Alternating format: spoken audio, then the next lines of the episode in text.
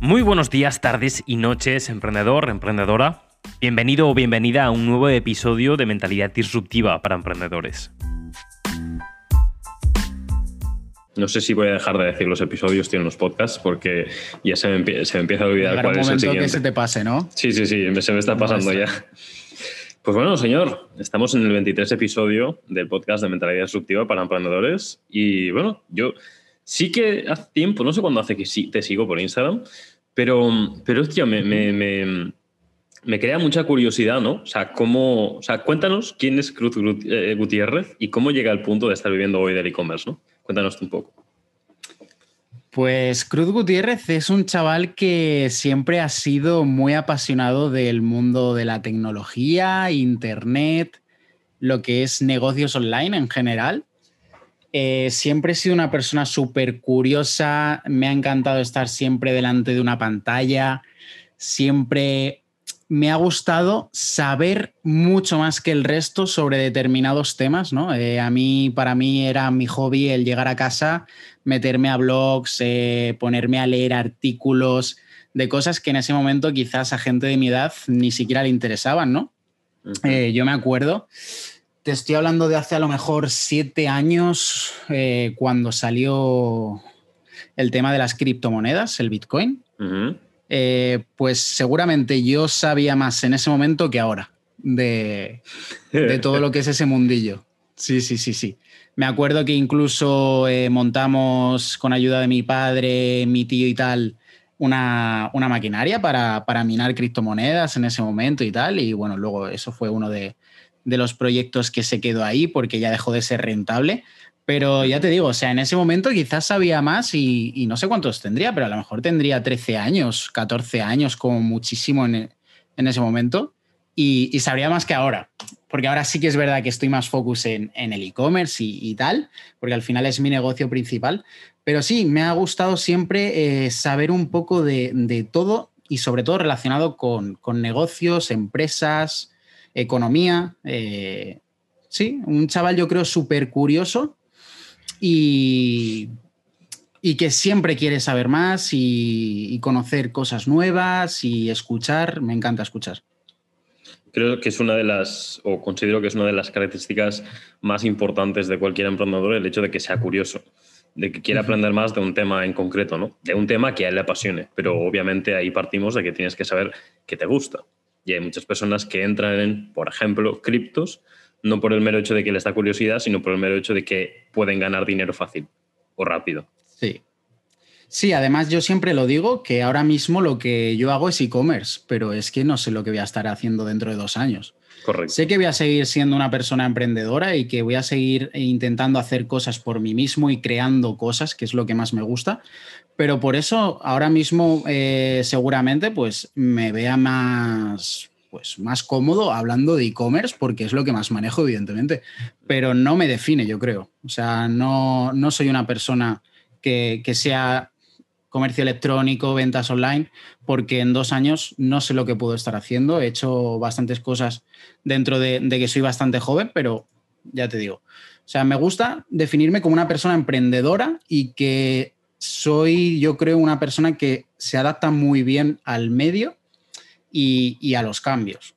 Y me da igual a lo que sea, eh, ya te digo, me da igual. Eso creo que también es muy top, porque justamente de eso hablaba Darwin. Darwin decía, o la teoría de Darwin dice que no es el, no sobrevive el más fuerte, sino el que más adapta, o el que mejor se adapta, ¿no? Y aquí viene lo de que ya puede ser Apple o puede ser cualquier empresa de un éxito increíble y extraordinario mundial, pero si no te adaptas vas a morir. Y esto ha pasado con muchísimos ejemplos de empresas ultra grandes, de negocios ultra grandes y de empresarios ultra grandes que no se han sabido adaptar y que se creían que eran mucho, mucho más fuertes que el resto, posiblemente lo eran, pero no se adaptaban igual, ¿no? Entonces acababan muriendo. Por lo tanto, ole tus huevos, tío.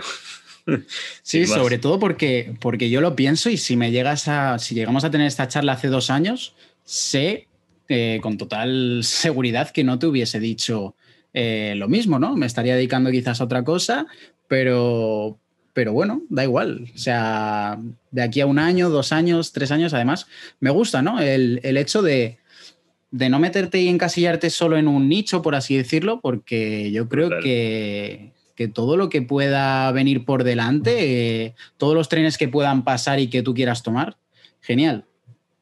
Sí, eso es. Al final los gustos de cada uno siempre van cambiando y cuando tú te, te encasillas, pues eso, en una sola cosa, te, te, limitas a probar otras que a lo mejor te gustan más o a lo mejor bueno, pruebas y dices, hostia, pues me gusta más de lo que más lo que estaba, lo que estoy haciendo ahora que lo que estaba haciendo antes, ¿no? Y a lo mejor llevas haciendo lo que estás haciendo antes, yo qué sé, 10 años, ¿sabes? Pero si no te das cuenta, si no te abres a la posibilidad, pues justamente pasa eso. Yo empecé en esto, sobre todo el tema de redes sociales, eh, más relacionado con el marketing y tal, porque mi sueño, cuando la época ¿no? de YouTube, mi sueño era ser youtuber, ¿vale? Yo me creé un canal de tecnología que era sobre todo pues, lo que a mí me gustaba, ¿no? Eh, jugando a videojuegos soy malísimo, eh, haciendo reír a la gente soy malísimo, pero era muy friki, o sea, yo me sabía todos los modelos de los teléfonos, de ordenadores, los catálogos enteros, o sea, para mí pasar delante de una tienda de, teléfonos, un Yoigo, eh, y mirarme los teléfonos y decirle a un colega con el que ibas en, ese momento, pregúntame por cualquier teléfono que te digo todas las piezas, ¿sabes? Me monté mi canal de YouTube, eh, tuve mi canal de YouTube propio con 100.000 suscriptores, eh, tengo mi placa de YouTube y tal. O sea, ya te digo que te estoy comentando que hace unos años mi ambición era otra y mis gustos eran otros. Y me dieron la, la oportunidad de trabajar en un canal de más de un millón y medio de suscriptores. Y ahí estuve durante dos años, una cosa así, que actualmente sigue en pie. Ese canal se llama Tu Tecnomundo. Y ya te digo, y llegó un día que, que ese ámbito, esas ganas de, ser youtuber o creador de contenido dentro de ese nicho, eh, pues dejaron de, no, me dejó de entusiasmar, ¿no? De un día para otro y, lo dejé completamente. Quise dar un cambio totalmente a mi vida, por así decirlo. Me empezaron a interesar más el tema negocios, eh, empresas, ¿sabes? Eh, y, pero bueno, eh, en ese momento, con, muy poquitos años, muy jovencito, quise ser youtuber y estuve viviendo de YouTube y gané bastantes suscriptores, eh, estaba en un canal que me encantaba, que para mí era, pues, si a ti mañana te invitan a, trabajar con la persona ¿no? que idolatres, pues para mí eh, los canales de tecnología más grandes en ese momento, pues claro, yo los veía cada vez que publicaban un vídeo ya no solo porque me gustasen, sino también para estar al día, ¿no? Y para saber cómo hacían ellos y tal. Pues sí, sí, yo creo que es que no, la mente no tiene límites y, todo lo que te puedas imaginar que quieras hacer, si realmente quieres hacerlo, eh, aunque en un primer momento no te veas, eh, yo creo que puedes, puedes llegar a hacerlo, sin ninguna duda. Justamente hoy estaba leyendo un poco acerca de eso, acerca de esa autosugestión o de esos pensamientos, ¿no? Y decían, ahora pasamos al tema de la mentalidad, que es a lo que venimos a hablar, pero decía que la fuerza de voluntad, creemos que la fuerza de voluntad, es decir, la fuerza consciente, la fuerza de voluntad, tú dices, quiero hacer esto y lo haces, eso es una forma consciente, es, eh, es la, la, primera fuerza ¿no? de los humanos, cuando realmente la primera fuerza es la imaginación o el pensamiento. Cuando tú piensas que algo no lo puedes hacer, eso es mucho más fuerte que es mucho más fuerte que si tú quieres hacerlo, porque no vas a poder hacerlo porque piensas que no puedes, aunque quieras. Entonces, algo súper interesante el hecho de que te repitas, si algo quieres hacerlo y, eres consciente de que no eh, te ves capaz de hacerlo, te repitas 20 mm, veces al día de que vas a ser capaz de hacerlo. Y va a llegar un momento que entrenes a tu subconsciente y, te diga, hey, mm, ahora sí me veo capaz. Pero si no haces este ejercicio, no entiendes cómo funciona tu mente, va a ser muy complicado. Sí, sobre todo a mí cuando me hablan muchos chavales y me preguntan, pues, consejo, ¿no? Etcétera. Eh, yo siempre les digo que da igual en el punto en el que estén, que todos hemos empezado por el, desde el mismo punto de partida, sobre todo que quieran. Pero claro, no es lo mismo querer eh, que estar dispuesto a porque por mucho que tú quieras llegar a un sitio, eh, quizás el camino es muy largo y, eso también depende un poco de ti, de qué tipo de metas te pongas, ¿no? Pero si, el, si la meta para ti merece tanto la pena, pues a lo mejor tienes que estar un año, dos años eh, dedicándote a algo para empezar a ver resultados. Lo que comentabas un poco tú de la fuerza de voluntad, ¿no? Eh, no es lo mismo bajar cinco kilos que, quiero ser mi propio jefe, dejar mi trabajo, levantarme todos los días y aunque ya tenga un trabajo, sacar tiempo pues para formarme, para que el día de mañana eh, pues poder dejar este trabajo que no me gusta y dedicarme a lo que quiero. Eh, es muy complicado, pero bueno, yo creo que también forma parte de, la mentalidad y de las personas emprendedoras, ¿no? tomar sacrificios. Te lo voy a decir. Yo creo que, uno de los puntos clave en, una, en la mentalidad, puntos clave, eh, no, no, lo que forma, ¿no? sino, claro, ahora te comentaré eso, pero para mí puntos clave es sacrificio, disciplina y constancia. O sea, mm, si tienes eso, ya puedes tener la peor estrategia del mundo que vas a acabar teniendo éxito. Y cuando me refiero a peor estrategia, al final lo que se dice siempre, ¿no? El 80% es la mentalidad y el 20% es la estrategia o la forma con la que hagas el negocio. Em, si tienes esa mentalidad, vas a, vas a tocar tantos botones que uno de ellos va, a ser el correcto, ¿no? Entonces Completamente. sí, sí, además, cuando, cuando conoces a gente y quieres meterte en un mundillo nuevo, yo me acuerdo cuando entré en el mundillo del e-commerce, ¿no? Y conocías a gente que facturaba tanto, tú llegabas un momento en el que decías, es que es imposible, ¿no? Que yo llegue a conseguir esto. Pero si, ya te digo, si tú crees y le dedicas todo el tiempo necesario, eh, es lo que dices tú. Si vas probando, vas probando, vas probando, va a llegar un momento que des con la tecla correcta. Yo me considero, por ejemplo, una persona que los resultados que he obtenido no han sido para nada por suerte al igual que veo muchas veces entrevistas y casos de éxito de estudios de gente que vende cursos o etcétera, que digo, joder, tío, es que eh, esa persona ha tenido una suerte tremenda, ¿no? Pues en el caso del e-commerce ha encontrado un producto, eh, nada más empezar. Pues no, yo, yo la verdad es que no he tenido esa suerte, siempre ha sido a base de trabajo, trabajo, trabajo, pero bueno, eh, da igual, da igual porque de una manera o de otra, el estar aquí y todos los días dedicarle el tiempo que le dedico es al final lo que a largo plazo pues te puede llegar incluso a, pues, a metas más lejos que esas personas que a lo mejor han tenido una racha de buena suerte eh, y luego se, quedan ahí estancadas, ¿no? Correcto, te lo voy a decir, ¿no? Aquellas personas que tienen suerte al principio, em, pues es, la, es la peor desgracia que les puede ocurrir en el emprendimiento, ¿no? porque todo lo que ganan eh, en un primer momento lo, van a perder igual de rápido. Entonces, todo, todo, todo aprendizaje o todo, todo eh, fallo, porque para mí fracasar es cuando dejas de intentarlo, todo fallo mm, acaba, si tú quieres, eh, sí, recurriendo en en un, aprendizaje que luego puedes aplicar, ¿no? Entonces, Completamente. Mm, venimos a hablar de mentalidad, pero para hablar de mentalidad, todo esto, yo, para mí ya entra dentro de la mentalidad, pero para hablar de mentalidad tenemos que, tengo que saber qué es para ti la mentalidad. Así que dime, ¿cómo definirías tú la mentalidad o qué es para ti la mentalidad?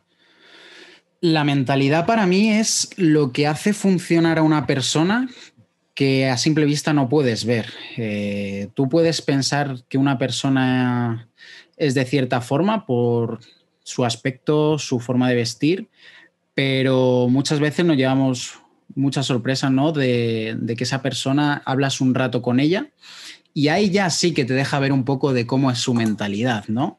Eh, al hablar de ciertas cosas, quizás eh, ideologías, eh, su forma de pensar sobre un determinado tema, yo creo que la mentalidad es eso que se va construyendo con los años. La, mentalidad creo que es algo que va cambiando día tras día. O sea, tú puedes ver una noticia hoy, leer un artículo, eh, ver un vídeo, escuchar un podcast y que te cambie tu mentalidad, al menos sobre un tema en concreto.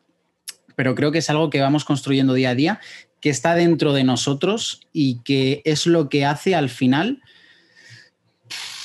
no, lo compararía con el cerebro, ¿no? Pero es algo que está muy relacionado. Es un motor para mí de, una persona.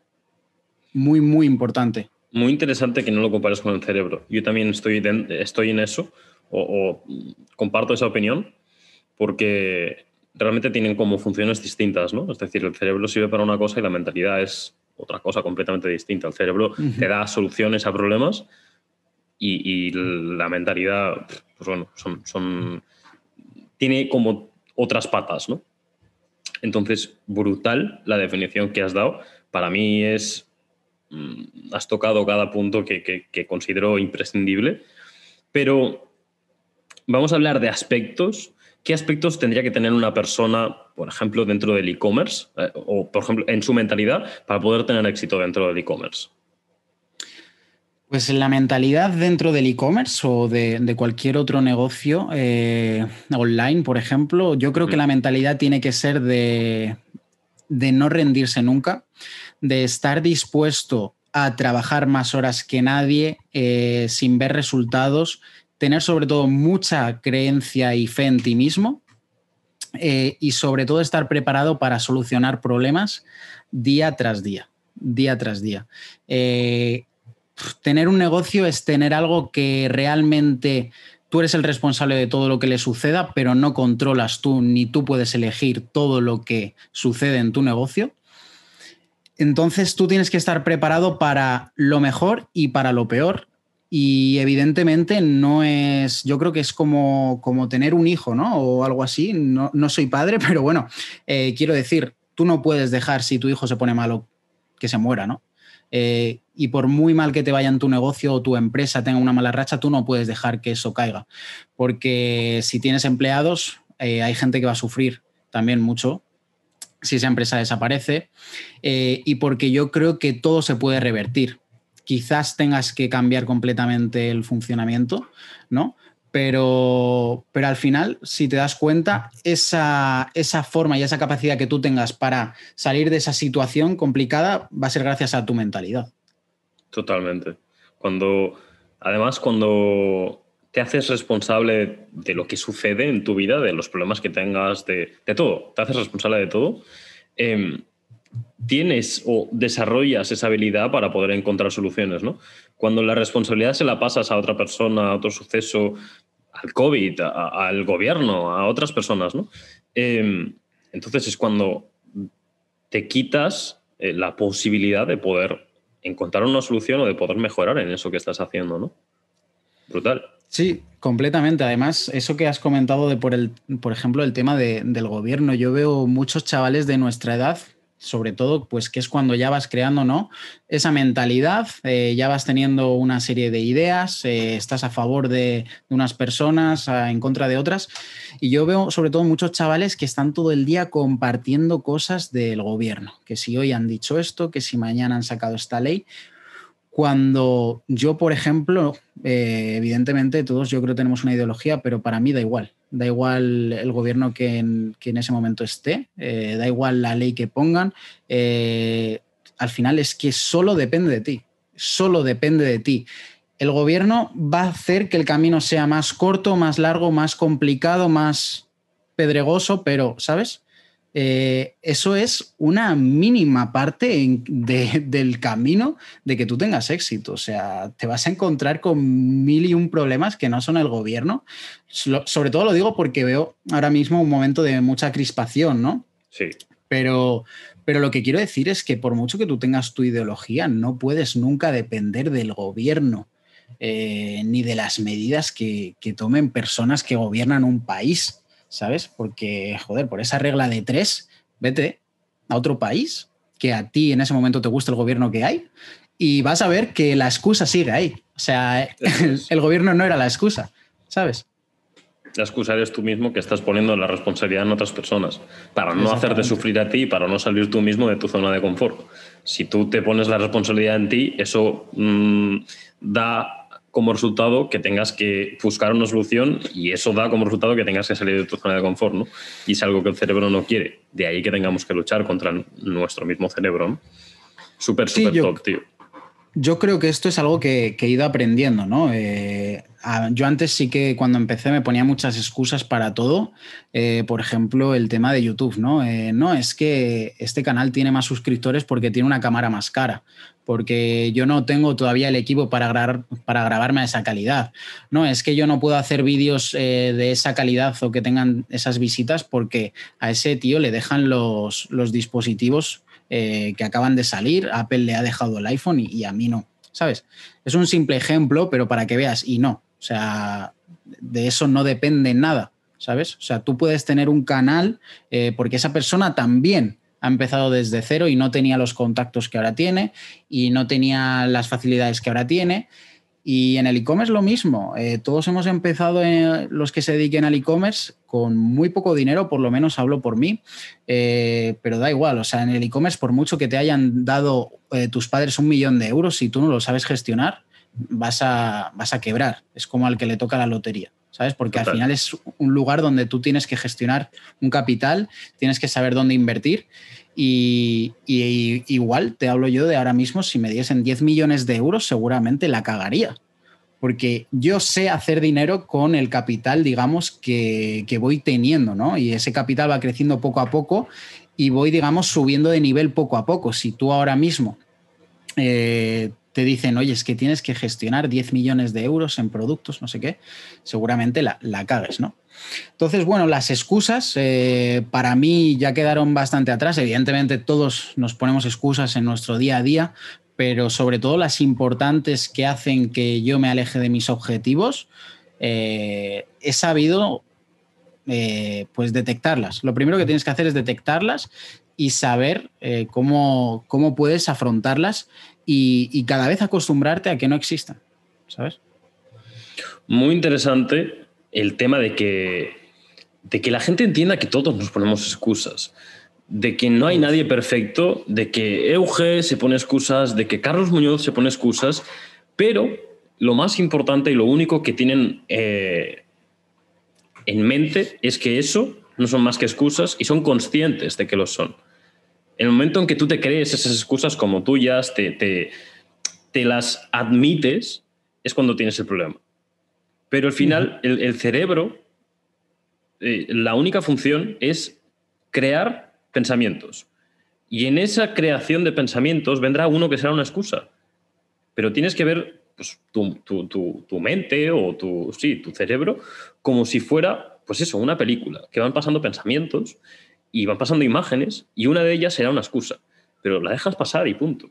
Y eres consciente de que eso es una excusa. Que pase y ya está. Y te quedas con lo que a ti te apetece, con lo que a ti te sirve, que te hace funcionar. Pero poner, ponernos excusas nos ponemos todos. Es decir, hace 30 mm, minutos tenía como yo le llamo los 10 minutos del día. Son 10 minutos que me llama este, me envía un correo, me, entran por la puerta y es un caos absoluto. Y cuando terminan esos 10 minutos que dices, vale, voy a ponerme a trabajar en todo esto, procrastinas. Procrastinas porque tu cerebro, las tareas son tantas o la complejidad de empezar esas tareas, como no están organizadas, porque acaba de terminar esa, sesión de 10 minutos, em, como no hay organización, tu cerebro desconecta y dice, esto es demasiado complicado, no sé, qué, no, sé qué hacer, voy a buscar algo más fácil que hacer, ¿no? Y eso es procrastinar, no hay más. Entonces, para dejar de procrastinar, vamos a ponerlos, a ponerlos más fácil. Simplemente organizamos y, empezamos a hacer una cosa después de otra. Pero si tenemos todo en la cabeza, ahora tengo que hacer esto, luego tengo que hacer lo otro, mierda. Lo apuntado, yo, lo que hago es apuntármelo todo, lo gestiono todo en prioridad de tareas y luego ya empiezo a hacer. Pero que tengamos en cuenta que todos al final eh, pues tenemos esas excusas, tenemos esa procrastinación, lo importante es ser consciente de ello y continuar trabajando. Sí, además yo creo que lo relaciono mucho con los resultados que cada uno obtiene y el hecho de que alguien tenga éxito o no. Lo que sí yo creo que todo el mundo es capaz es de, porque como todos tenemos excusas, cuando la gente te ve trabajar más que al resto, eh, te ve levantarte a, ciertas horas o acostarte a ciertas horas, dedicar tiempo y, tantas horas a, tu trabajo a tu empresa, todo el mundo tiene excusas y esa persona que te está viendo sabe un poco valorar, aunque no sepa todo lo que estás, por lo, por lo que estás pasando en ese momento, pero todo el mundo valora a una persona que tiene éxito. Todo el mundo aplaude a una persona que tiene éxito porque es un poco, yo creo, capaz de ver que, joder, esa persona también se pone excusas, pero al contrario que yo, es capaz de, de ir en contra de ellas, ¿sabes? De lo que has dicho tú, de, los pensamientos, elegir los que, los que sí te acercan a tu objetivo o a tu meta y los que no. Eh, para todo, o sea, cuando tú, cuando tú hablas con una persona, eh, yo qué sé, eh, oye, ¿y cuántos kilos has perdido, no? joder, pues es que yo llevo a dieta toda la vida y nunca, ¿sabes? Eh, la gente lo valora muchísimo. Todo el mundo nos ponemos excusas. Eh, incluso yo cuando veo gente que, que hace o, que hace cosas que yo querría hacer y muchas veces me pongo excusas y por eso no llego a hacerlas, digo, joder, este tío eh, es de valorar, ¿no? Porque es increíble. De hecho, yo creo, pues eso, que está muy relacionado el éxito que tú tengas con la capacidad de elegir esos buenos pensamientos o, conformarte con las excusas, ¿no? Totalmente. Totalmente. Y me he encontrado con, en muchos, muchos casos que quieren eh, eliminar o quieren, no eliminar, sino quieren eh, eh, hacer o ser conscientes de esas excusas. Te dicen, no, que quiero, quiero cambiar y tal. Y les dices, te plantean algo, ¿no? Y les dices, esto es una excusa y se enfadan. Sí, sí, sí. Te lo iba a comentar ahora. Sí, sí, sí, sí. No, no, aceptan que eso que... El ego es cuando salta, ¿no? Salta el ego y dicen, ¿cómo me voy a poner una excusa a mí, no? Yo, yo es lo que quiero hacer, ¿no? Y es como, ¿será que no, no tienes tantas ganas de hacerlo como lo que realmente, como aceptar esa excusa y decir, vale, es verdad, me he puesto una excusa, mm, sigo para adelante y ya está, ¿no? Sí, pero yo creo que además a esa persona le, molesta ese comentario porque ella en el fondo sabe que es, verdad. Sí. Sabe que es verdad, pero no es lo suficientemente fuerte o no tiene esa fuerza de voluntad, lo que hablábamos antes, como para decir, joder, que hay algo que está intentando atacarme, ¿no? Eh, mi cuerpo al final está programado y todos los cuerpos están programados pues para tener una zona de confort, incluso yo diría ser vagos, eh, la sociedad, eh, todos los medios hacen que todas las personas seamos un poco iguales y para mí toda esa gente emprendedora o que tiene una mentalidad muy, muy fuerte son personas que se han salido del camino, ¿no?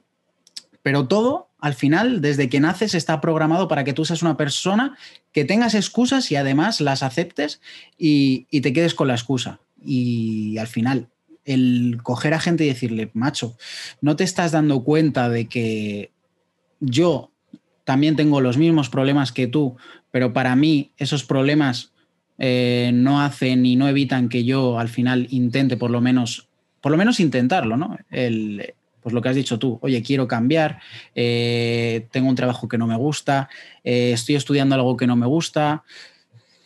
Pero esa gente que sobre todo no se deja ayudar, yo creo que, son sobre todo los más conscientes de que al final eso son excusas, pero no son fuertes de, de querer cambiarlo. No sé si realmente quieren llegar a cambiarlo o se quejan por o se quejan por por quejarse, ¿no? Y porque es, también es algo que, el cuerpo humano hace, quejarse por todo, ¿no?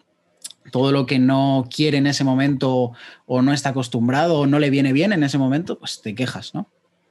Pero sí, sí, muchas veces yo creo que hay gente que no quiere, no quiere dejarse ayudar. Posiblemente porque aquello que, aquello que quiere mejorar y se está poniendo una excusa, eh, no le provoca suficiente alegría, placer, o no le provoca suficiente dolor. Si eso le provocara suficiente dolor, dejaría la excusa de banda y empezaría a hacerlo. Exacto. Sin más. Exacto. Es por lo que nos movemos al final los seres humanos. Dolor y placer.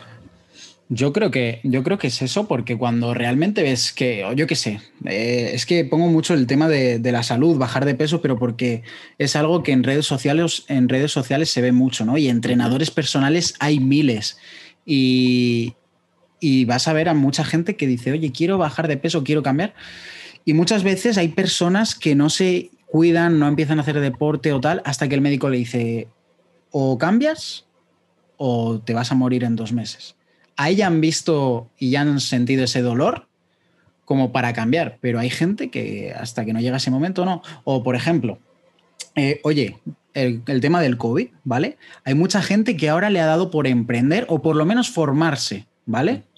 Que no tiene, no tiene por qué estar relacionado el formarse en algo o querer adquirir una habilidad con emprender, que están muy bien ambas, pero hasta que no han visto que, por lo menos, por ejemplo, su trabajo se ha terminado porque su empresa ha tenido que cerrar por, por la circunstancia, eran personas que llegaban de trabajar y no eran, pues, ¿para qué voy a ponerme a leer un libro? ¿Para qué voy a verme un curso? De hecho, ¿cuánta gente se compra cursos y no los termina viendo? Todos los infoproductores lo dicen. De hecho, ya las plataformas te miden ese porcentaje de gente que te compra el curso y ni siquiera lo empieza. O sea, es, alucinante, ¿no? Y, es, y en ese momento, esa persona a lo mejor se ha gastado un dinero, pero ese dinero no le dolía tanto a su bolsillo como para vérselo. Porque esto sí que es verdad, que lo comenta mucha gente, ¿no? Que tiene academias. Eh, muchas veces cuando tú te quejas o la gente se queja de este curso es muy caro, yo creo, eh, y además está demostradísimo, que cuanto más caro es el curso, no es que sea mejor, pero tienes más posibilidades tú, como usuario de ese curso, de, tener éxito con él. O por lo menos de intentarlo todo, todo lo que está en tu mano, ¿sabes? Brutal compromiso. Sí, sí, sí, sí. Tiene el como más precio, el compromiso se multiplica. Y esto es un ejemplo que siempre pongo, pero, pero es así. Tú, tienes, tú vas a un gimnasio en enero, dices, va, me voy a poner fuerte, voy a empezar a, trabajar, voy a empezar. Y sí, empiezas, empiezas y vas 20 días. Hey, 20 días al gimnasio, pagas 30 euros al mes, está bien. Al siguiente mes vas 10 y al siguiente vas 3 y al siguiente ya no vas. Pero sigues pagando 30 euros al mes. ¿Qué pasaría si un gimnasio costara 500 euros al mes? Seguro que todo el mundo iría hasta los domingos al puto gimnasio, hasta comer allí. Has, has dado justo con un ejemplo que yo creo que es un negocio que vive de esa gente. Los negocios viven de la gente que se apunta y no va, porque eh, los gimnasios tienen un aforo limitado y si, y si tú vas a la recepción o tienes confianza con el dueño y le preguntas cuánta gente tienes apuntada, si tú, te imaginas es, si tú te imaginas es esa gente dentro del gimnasio, no caben. No. ¿Sabes? No caben en ninguno. En absolutamente ninguno. Pero es lo que dices tú, hay gente que está apuntada al gimnasio y ni siquiera va.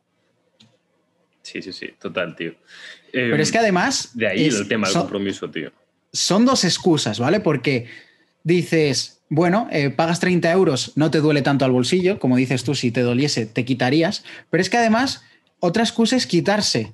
De hecho, seguro que la gente que está a su alrededor se lo comentan, oye, quítate del gimnasio, que al final lo estás pagando. No, no, ya iré, ¿sabes? Es como que la gente siempre...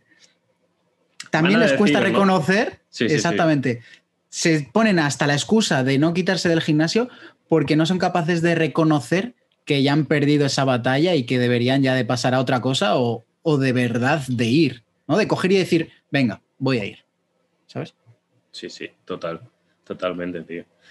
Qué importante el tema, de, el tema del dinero, ¿no? Obviamente el tema de tú, puedes cobrar 500 euros al mes pero no, por un gimnasio, pero no darás el mismo servicio que uno que cobra 30, ¿no? Esto es muy importante entender. A ver si alguien monta ahora un curso que cuesta 100 euros y está, hace pagar 2.500, ¿no? Em, no, no, no es el valor que tienes que dar es, es si tú estás haciendo cobrar 2.500, el valor tiene que ser de 10.000. O sea, mm, aquí está la complejidad de añadir todo ese valor después de, ese precio, ¿no? Pero realmente quien te pague 1.000 euros, 2.000 euros por un curso, no tiene nada que ver el compromiso que va a tener en, en hacer todo. Es que además son mejores clientes. Son mejores clientes, te hacen quedar mejor a ti, ellos quedan más satisfechos, todo es mejor. Ganas más dinero es que además yo pienso que una buena academia, un buen curso, un infoproducto, sea de lo que sea, tiene que tener varios productos. El, producto o curso con el que todo el mundo le conoce, ¿no? El típico curso de 100, 200, hasta 1000 euros. Pero una buena academia o una buena mentoría, como lo quieras llamar, luego tienes que ir escalando en el precio, porque hay gente realmente comprometida que quiere pagarte más que quiere aprender más y hay gente que está dispuesta a estar contigo dos días, pagar 10.000 euros, pero que cojas toda tu mentalidad y se la intentes, ¿sabes? Duplicar en, su cerebro. Y, y, al final esa gente está muy comprometida. Y esa gente ya no es capaz, porque ya han ascendido de nivel, ya no es capaz de comprar cursos de 200 y 300 euros y sentarse 40 horas a verlos. Porque seguramente ya tienen una empresa y tampoco tienen ese tiempo. Pero sí están dispuestos a pagarte 10.000 euros por dos días. Y tú eso se lo dices a una persona que no ha comprado un curso nunca. Y te, dice Te lo digo, te lo digo porque a mí me pasó, ¿no? A mí me pasó de conocer una persona y decirme, mira, me voy a ir a, a Miami, 15.000 euros, eh, dos, tres días creo que eran. Y yo en ese momento dije, este tío, ¿sabes? Está loco. Pues sí, pero es que la locura no es mala. Y cuando ya llega un momento que, que vas acercándote a esos tipos de niveles, ya lo vas entendiendo. Es como pues lo que hablábamos, ¿no? Tu mentalidad va aprendiendo. Tú no puedes intentar pasar al nivel 100 de golpe porque no lo vas a entender. Correcto. ¿Sabes? Correctísimo. Pero es así. Volviendo al tema de la mentalidad en sí. Eh, que ves, yo ya te, te- es lo que te decía antes, ¿no? A mí me gusta eh, lo, lo que vaya surgiendo, ¿no? Lo que vaya fluyendo. Que vaya fluyendo, eso es. Eso es. Eh, pero bueno, hay algo que sí me gustaría saber y, me gustaría comentarte, ¿no? Para mí la mentalidad, desde mi punto de vista, desde mi experiencia, desde el conocimiento que yo tengo, eh, tiene tres pilares o tres puntos clave. Las creencias, los hábitos y el control de los pensamientos, emociones, control de la mente, ¿vale? Entonces, de estos tres pilares, creencias, hábitos o control de la mente, ¿cuál es el punto que a ti más te cuesta? El que es más difícil para ti trabajar. Mm, quizás el de los hábitos. Quizás el de los hábitos. Porque el tema de las creencias, mm, que yo creo que estaba relacionado con el tema que hemos estado hablando de las excusas, es como que he aprendido completamente a, a desbloquearlas, ¿no? Todas esas creencias para mí son barreras mentales eh, tanto positivas como negativas. Eh, son como niveles que tu mente se va poniendo, ¿no? Pero también se puede aprender y se puede practicar el, el hecho de intentar romperlas y pasarlas y que tú en tu mente no tengas límites. Pero el tema de los hábitos ya es más complicado. Sí que es verdad que me gusta el intentar ser organizado, pero soy súper desorganizado. O sea, yo utilizo aplicaciones donde todos los días me tengo que poner las tareas que tengo que hacer y tengo las importantes y las urgentes, ¿vale? Eh, cosas que tengo que hacer sí o, cosas que tengo que hacer sí o sí, eh, pero que a lo mejor en ese momento no me apetecen, pero las tengo que hacer sí o sí. Y luego las importantes que son un poco las, las que me ayudan a, a llegar a mis objetivos, ¿no? Y, y no soy de ponerme, tengo hábitos, pero no soy de ponerme como esto de gente que, que utiliza el Google Calendar de hasta media hora para ir a hacer pis, ¿sabes? Eh, sería incapaz de, de hacerlo. Entonces, muchas veces me, me cuesta, muchas veces me cuesta el, el hacer ciertas cosas, ¿no? Pero, pero creo que también eh, me ayuda a disfrutar del proceso, porque he tenido temporadas también de mucho enfoque eh, y me he quemado. He necesitado luego parar.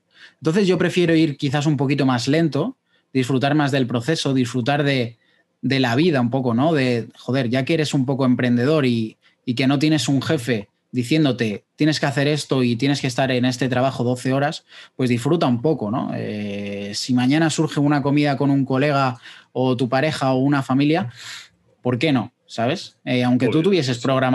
Otra cosa, ¿no? Yo estoy en ese momento de, de intentar buscar un equilibrio, ¿no? Y cada, cada mente es un mundo y cada persona eh, prefiere una cosa.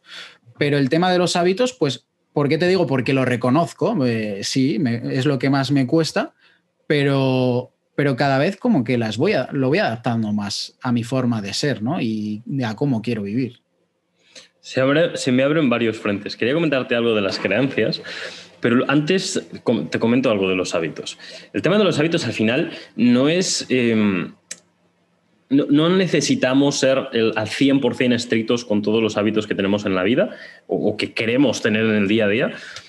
Cuando re- en, en realidad, eh, eh, ¿conoces la ley de Pareto? Sí, el 80-20, ¿no? Eh, para quien no lo conozca, el 80% de todo lo que, haga, eh, de lo que hagas eh, será resultado del 20% de lo que estés haciendo, ¿no? Entonces, el 20% de los hábitos que tú hagas en el día te va a dar el 80% de los beneficios. Realmente nos ponemos cosas que hacer periódicamente en nuestro día a día y realmente no tienen sentido. No tienen sentido o, no te van a dar el resultado, un resultado que realmente marca una diferencia. Los hábitos que yo te recomiendo que, que sí puedas mm, tenerlos un poco más por mano, que empieces por esos. Si lo que te cuesta es el tema de los hábitos, que empieces por esos, son los hábitos de la mañana de, no, de despertarte siempre a una misma hora, despertarte a las 5 de la mañana, sino a la hora que te despiertes, hacer una serie de ritual, de rutina, de una serie de cosas que te permitan luego tener una lucidez, una claridad, un enfoque y una productividad y un, lo todo lo que viene, una energía brutal, ¿no? Y esos, eh, simplemente con que trabajes tres, sí, podemos decir tres, cuatro mm, puntos clave, eh, es suficiente. Uno es ejercicio, el otro es meditación, el otro es lectura y el otro es eh, relaciones, es decir, hablar con otras personas. Estos son como los cuatro pilares mm, principales o, que te van a dar ese conjunto de ingredientes químicos en tu cerebro que te van a proporcionar después que el día, que el día a día o el día sea la puta hostia, ¿no? Entonces, eh, si, te cuesta el tema de los hábitos, no te rayes en ponértelo todo súper disciplinado y empieza solo, solo con, el, con la parte de, rutinas matutinas y ya está, ¿sabes? No, pues me alegro de que lo hayas explicado porque pensaba que lo estaba haciendo peor y veo que lo estoy haciendo bastante bien. ¿Estás en ello? Sí, eh, sí que, por ejemplo, el hecho de levantarme más o menos siempre a la misma hora, eh, más que nada, aunque me cuesta, ¿eh? no soy una persona que le guste madrugar, pero luego me siento fatal. desaprovechar la mañana me siento, me siento muy mal conmigo mismo a lo largo del día.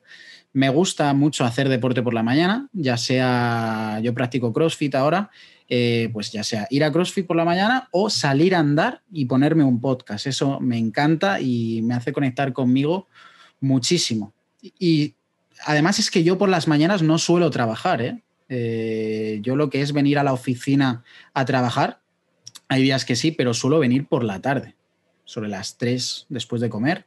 y es cuando por la mañana me la dedico un poco más a mí mismo eh, hacer deporte, eh, porque sí que a partir del tema del COVID y de estar tan encerrado, eh, estoy valorando mucho la salud, el, que te tienes que cuidar y al final, para que tu mente y tu empresa vaya bien, tu cuerpo tiene que, tiene que estar, es lo que mejor tiene que estar. Y si tú no le dedicas tiempo a tu cuerpo, ¿no? Al final eso se va a reflejar. Entonces, ya te digo, no, pensaba que lo estaba haciendo peor. Lo que peor llevo quizás sea el punto de la lectura, porque libros... Lectura, eh, aprender. Pues entonces... Un podcast es, es, válido. O sea, leer porque se ha, mm, determinado que leer es el aprendizaje, o que para aprender tienes que leer, pero realmente yo aquí puedo tener libros y la gente se cree que he leído 1500 libros y la realidad es que me he escuchado 1500 audiolibros. y, me han, llevado un 20% del tiempo que me hubiera llevado leerme todos los libros, ¿no? Entonces, realmente aprender, si ya lo estás haciendo, es, genial. Así que, de puta madre. Pues sí, sí, pensaba que lo estaba haciendo peor porque, claro, te comparas con gente que tienen todo medido. O sea, te digo, las redes sociales a veces son muy malas.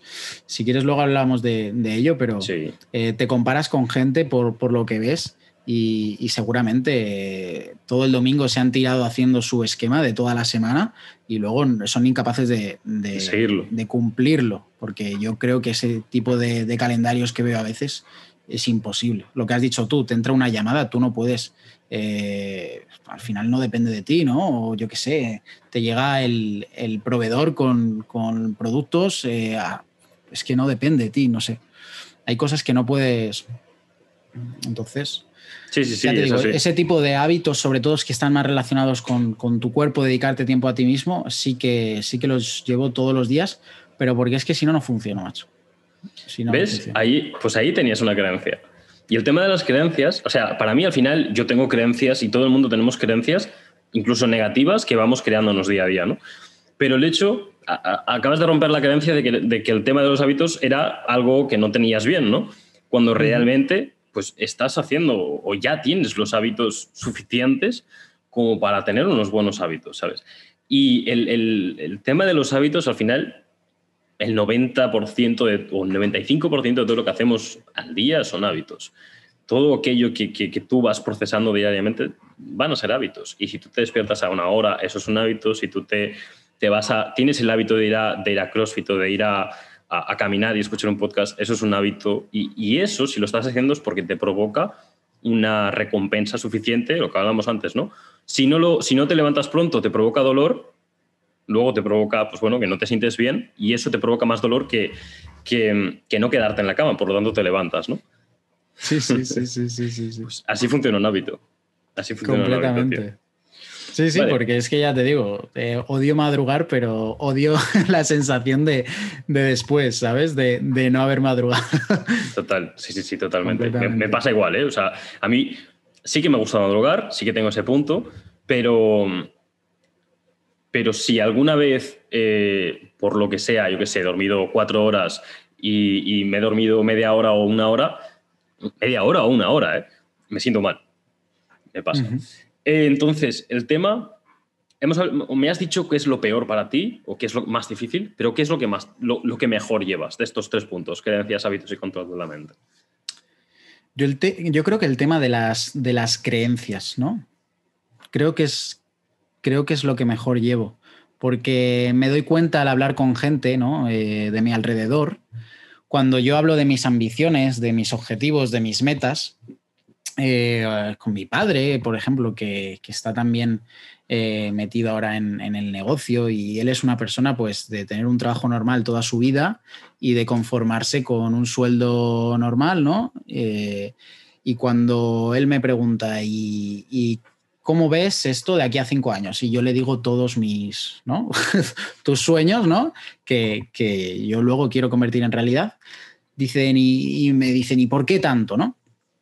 Y yo creo que, que, ha llegado un momento, y, también a lo mejor antes no, no, lo veía así, pero ha llegado un momento que después de conocer a gente, después de ver eh, gente que ha cambiado tanto su vida, que ha obtenido ciertos resultados, después de escuchar tantos podcasts que hacen muy bien, de verdad, me encantan, porque creo que cambian completamente a la gente y ayudan un montón, eh, vas desbloqueando barreras que, que además hacen que, que, luego te valores tú mismo muchísimo más y que te, que te creas un, un superhumano, ¿no?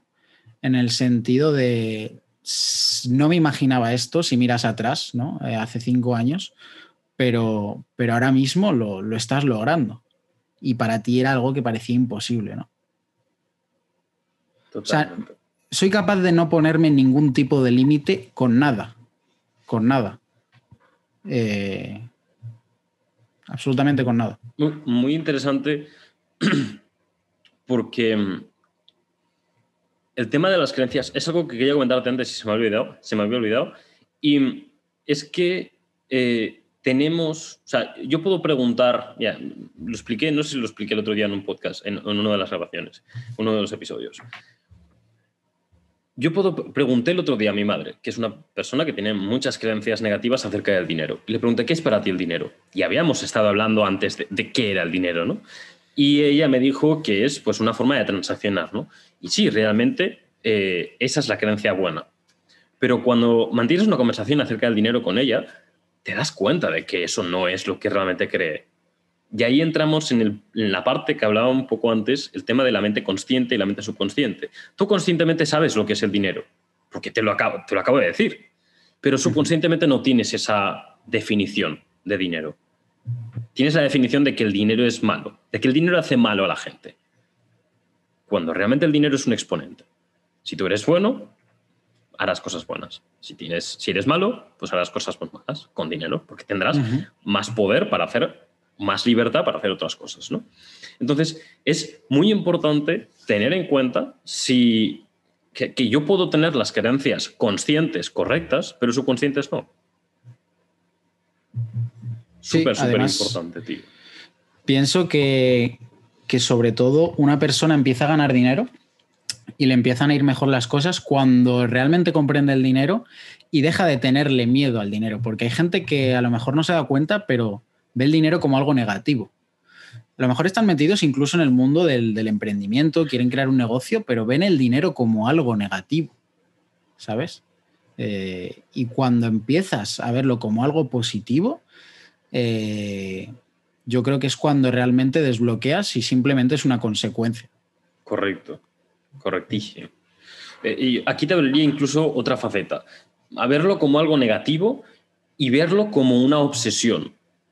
Cuando te obsesionas por, por ganar dinero, es como una relación de pareja, ¿no? Te obsesionas con, tu novia o con tu novio y dices, em, no me agobies, si me agobias me voy.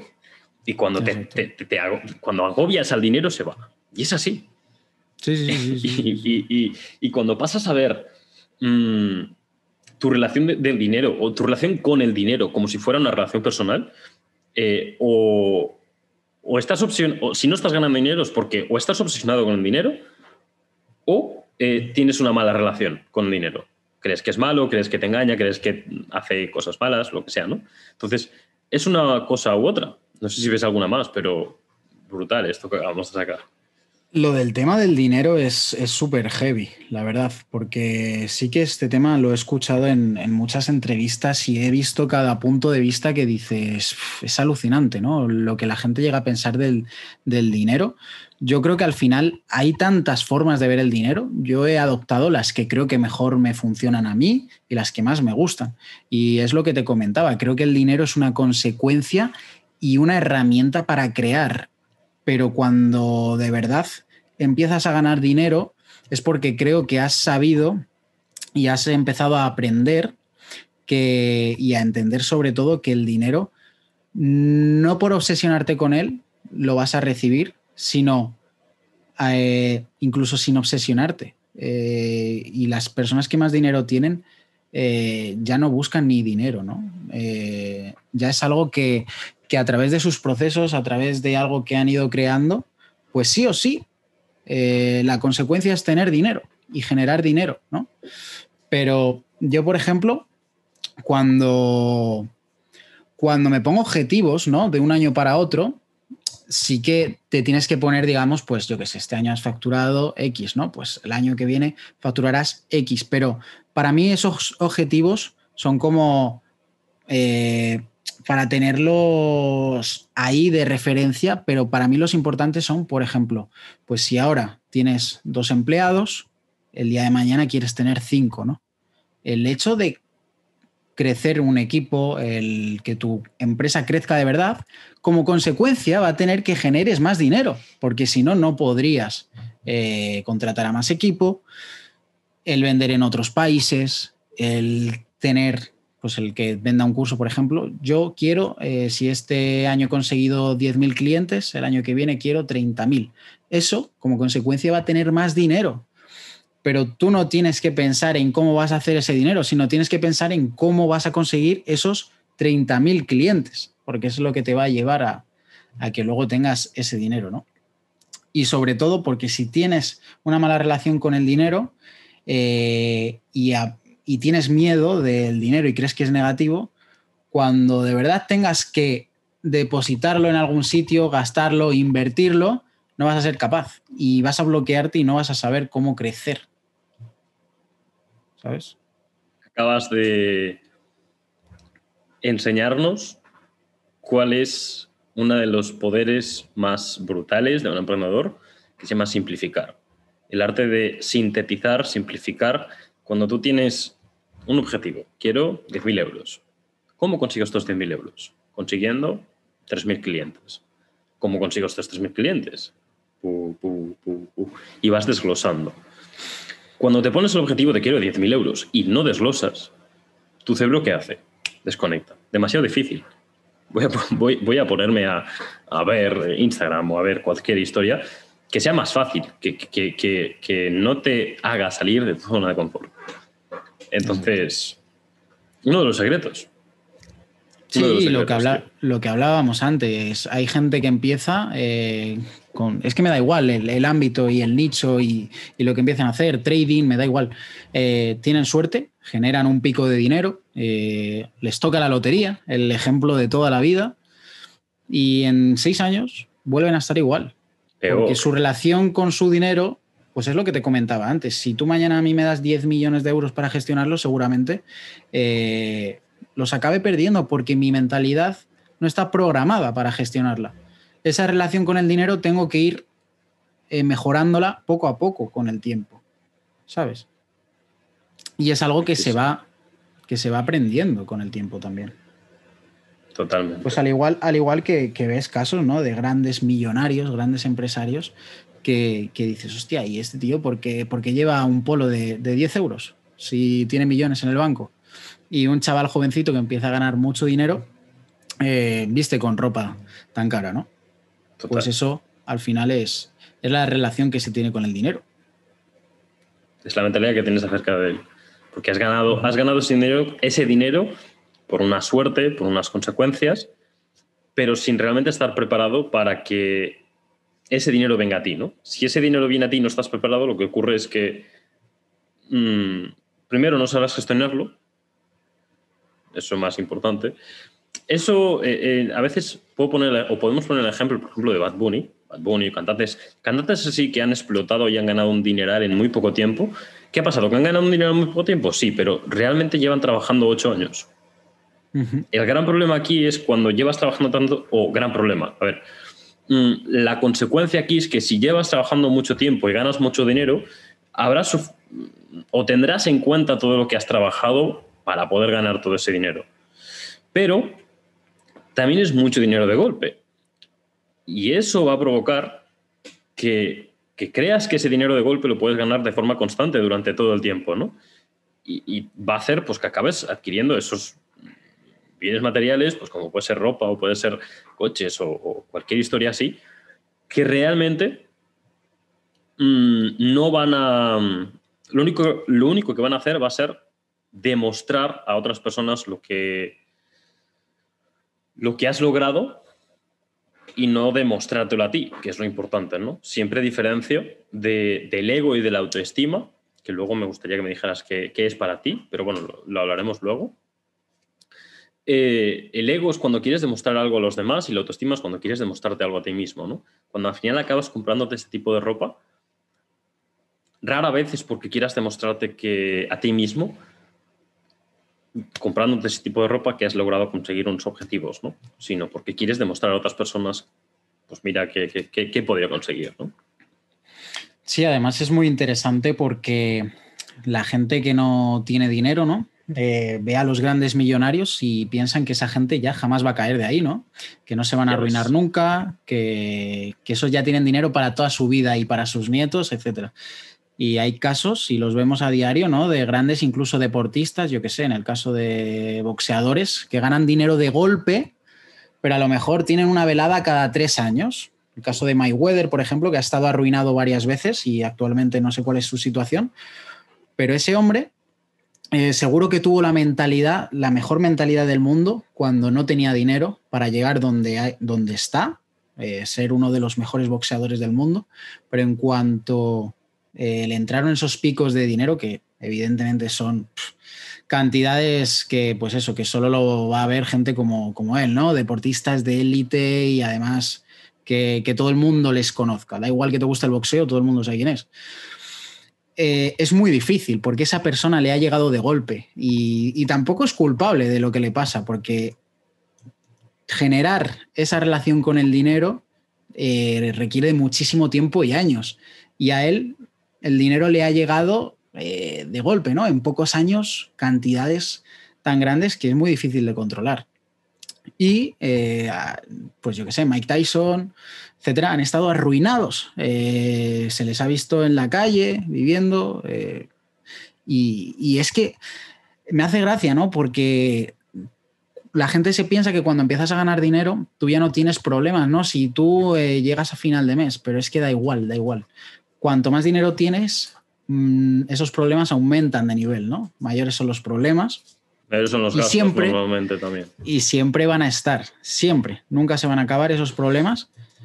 Y cuanto más quieras eh, gestionar, cuanto más capital quieras gestionar, prepárate porque vas a tener que aprender que los problemas van a ser mucho mayores. Y por eso hay gente, eh, desgraciadamente, ¿no? Empresarios que se suicidan cuando empieza a ir mal su empresa o porque no saben cómo revertir esa situación. Es súper complicado, súper complicado. Totalmente. Y eso, a na- nadie te enseña a hacer eso. Eso es. El- el- la, propia, la propia experiencia te enseña a hacer eso o, o alguien que ya ha pasado por ahí, que ya tiene esa experiencia. De ahí la importancia también de tener un mentor o de tener alguien que te acompañe en el proceso, que, que él ya ha vivido esa experiencia y que te puede aportar con mucho menos tiempo, dinero y esfuerzo eh, una solución a cualquier problema que- que venga, porque van a venir los mismos problemas. Es, es, eh, me pusieron un ejemplo hace tiempo también en un podcast que tener un Montero es como jugar al buscaminas con, con hacks. Es decir, sabes qué teclas tocar. Si tienes 97 malas, sabes que tres, tres teclas tienes que tocar para, para ir al punto justo que quieres llegar, ¿no? Cuando tienes esa persona que te guía. Entonces, es, ahí creo que es un- un- algo, algo interesante que, que por lo menos mirarse, ¿no? Sí, Eh, por sí, cierto, sí. ¿cómo vamos de tiempo? ¿Cómo vas tú de tiempo? Yo, todo el que necesites. Creo que tú? llevamos ahora, entre hora. los problemas que he tenido, una horita, ¿no? Más o menos por ahí. Pero bueno, Yo no tengo ninguna prisa.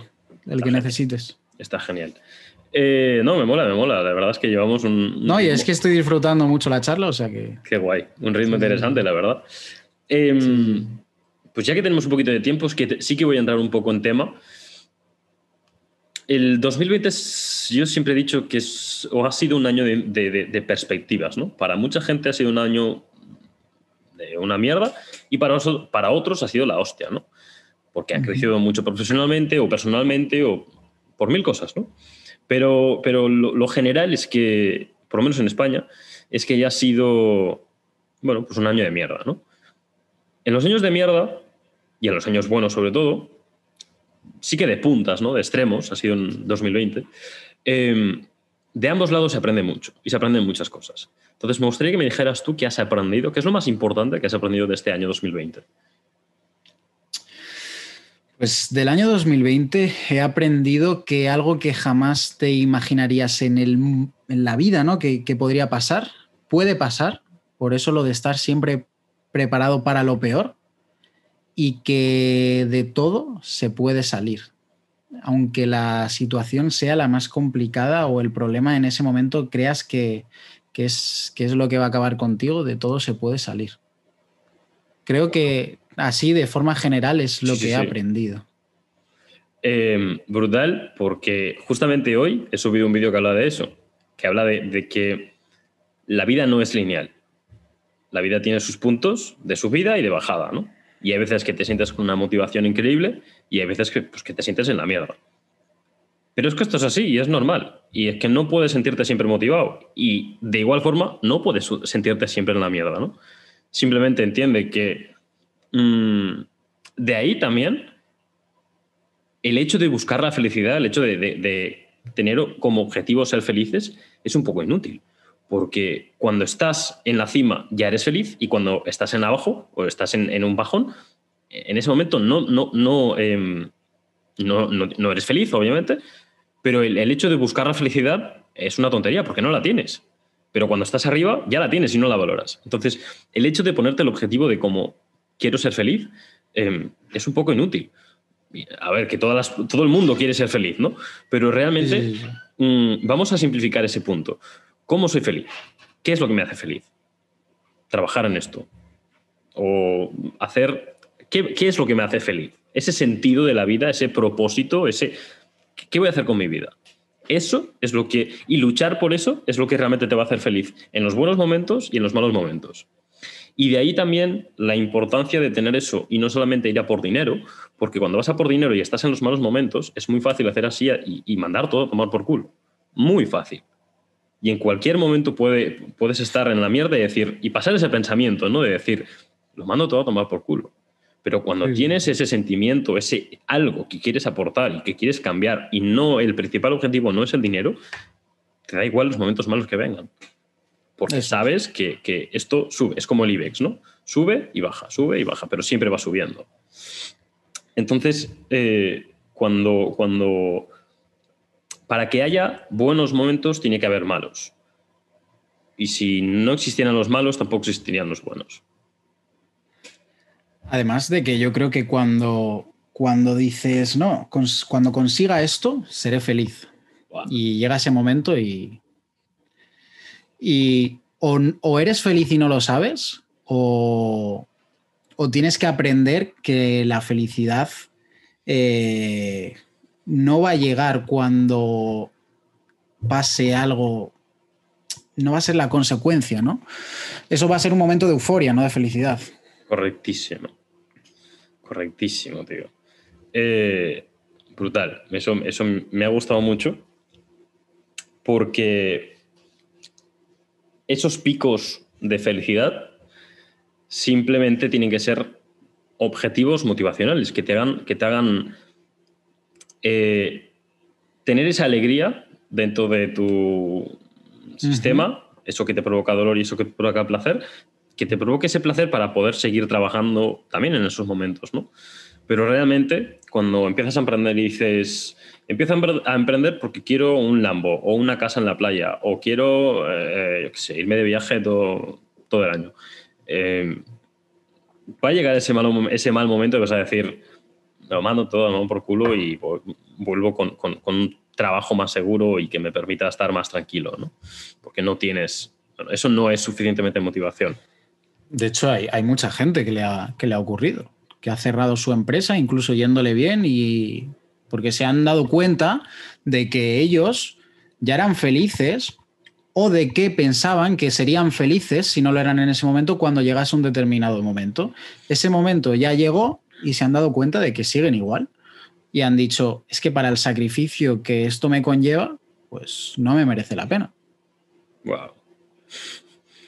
Si no eres feliz con nada, no serás feliz con todo. Igual que si eres feliz con todo, o, si, si, eres feliz con nada, serás feliz con todo, ¿no? O sea, la felicidad no te la, no te la va a provocar un coche, no te la va a provocar una chica, no te la va a provocar una casa en la montaña, eh, te la provocas tú mismo. Tú decides ser feliz o no ser feliz. Tú puedes ser feliz viviendo en, una cabaña en el monte o puedes ser feliz viviendo en una mansión. Y el punto de felicidad puede ser el mismo en una persona que en otra.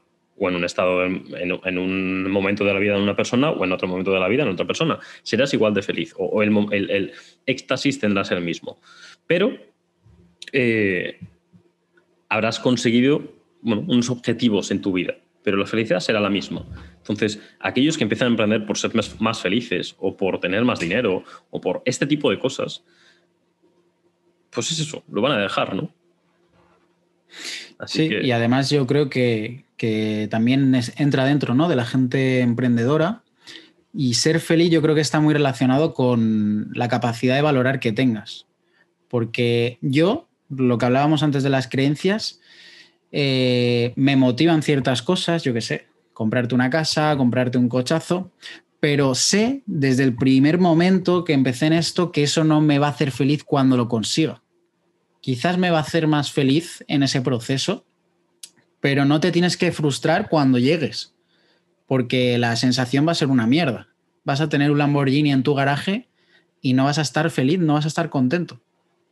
Pero si tú ya estás preparado y tu mentalidad ya está bien trabajada, pues siempre vas a disfrutar del momento, siempre vas a estar en un estado de felicidad y si vas valorando ciertas cosas, nunca vas a tener límites, siempre vas a tener objetivos que a lo mejor ahora son más materiales, pero en un futuro pues son todo lo contrario, ¿no? Pero sí, sí, sí. El valor de las cosas, eh, tío. O sea, cuando, cuando queremos algo, tenemos el valor de las cosas por aquí. Cuando ya lo hemos conseguido, lo tenemos por aquí. Pero cuando lo perdemos, está aquí arriba. Bueno, yo creo que el COVID, eh, evidentemente, ¿no? No puedes decir que te alegras de nada de lo que ha pasado, pero el COVID, a la gente que por lo menos hemos tenido la suerte de, superarlo, eh, nos ha enseñado mucho. Eh, por lo menos el que se deja enseñar, ¿no? Pero el valorar tomarte una cerveza con tus colegas o estar en una terraza con tu familia, comer todos juntos, eso, macho, eh, nunca lo pensarías. De hecho, hay mucha gente que, se ha reconciliado con su familia, que llevaban años sin verse, después de, ver que, podían perderlos en cualquier momento, ¿no? Con, todo esto. Eh, no sé, el que tenía un chalet, eh, lo que ha valorado tener una terraza que, o un patio. Es que Esa son, persona que lo tenía posiblemente no le ha sacado el valor que, la persona que no lo tenía, ¿no? O que en ese momento lo perdió. Son detalles tan tontos que cuando te los quitan, que también es verdad, es lo que te digo, no somos culpables de esto porque no nos han enseñado a eso. Pero, pero es así. Pero sí responsables. Exacto. Entonces, em, te iba a decir algo que se me ha olvidado, pero si me viene ya te lo diré. no te eh, preocupes. Pero si. Ahora sí que hemos hablado del, tema del, del 2020, ¿no? Pero si habláramos de tu vida en general, si habláramos de todo lo que ha sido hasta hoy, ¿cuál ha sido la peor decisión que has tomado o tu mayor cagada? De lo que más has aprendido. Mi mayor cagada eh, o mi peor decisión, diría que que al principio eh, no creer, tardar mucho tiempo en creer en mí. Pero creo que no me arrepiento de ninguna decisión que he tomado que me haya llevado hasta, hasta aquí. No arrepentirte, sino ser consciente de que hayas tomado esa decisión y ha sido una decisión mala, pero la consecuencia es que hoy estés aquí. ¿Sabes a qué me refiero? Es que, eh, no sé, a lo mejor he tenido la suerte de, no pasar quizás por, por, un momento tan trágico por alguna decisión que yo haya tomado, ¿no? Pero sí que, que si hubiese podido cambiar algo, pues a lo mejor empezar en este mundo antes, eh, que quizás antes no, empezaba por miedo a lo que pueda pasar, miedo a tus padres, miedo a la sociedad. Al final te, programan ¿no? para estudiar una carrera, eh, seguir unos estudios tradicionales y no haber tomado a lo mejor ese paso y haberme lanzado antes, pues es de lo único que me puedo arrepentir, porque veo gente ahora con 18 años eh, haciendo las, las, cifras que hacen y, dices, joder, tío, qué envidia, ¿no? Que, que, pero bueno, al final tienes que sacar lo positivo y es que tú a lo mejor con esta entrevista eh, desbloqueas eso y evitas que una persona con 16 años cometa ese error, ¿no? Y hay una persona que me está escuchando ahora mismo que dice, es que no sé si seguir con mi carrera o creer en mí, en mi futuro, en mi proyecto y a lo mejor después de escuchar esto, pues se lanza, ¿no? Te voy a añadir algo ahora que has dicho esto. ¿Qué es para ti la educación? La educación... Mm, en general. El sistema educativo. ¿El sistema educativo tradicional o la educación? Tradicional. Sistema educativo tradicional.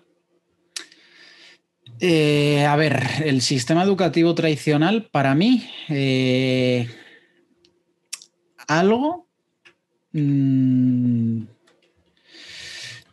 que está programado desde hace muchísimos años eh, de forma negativa para la sociedad.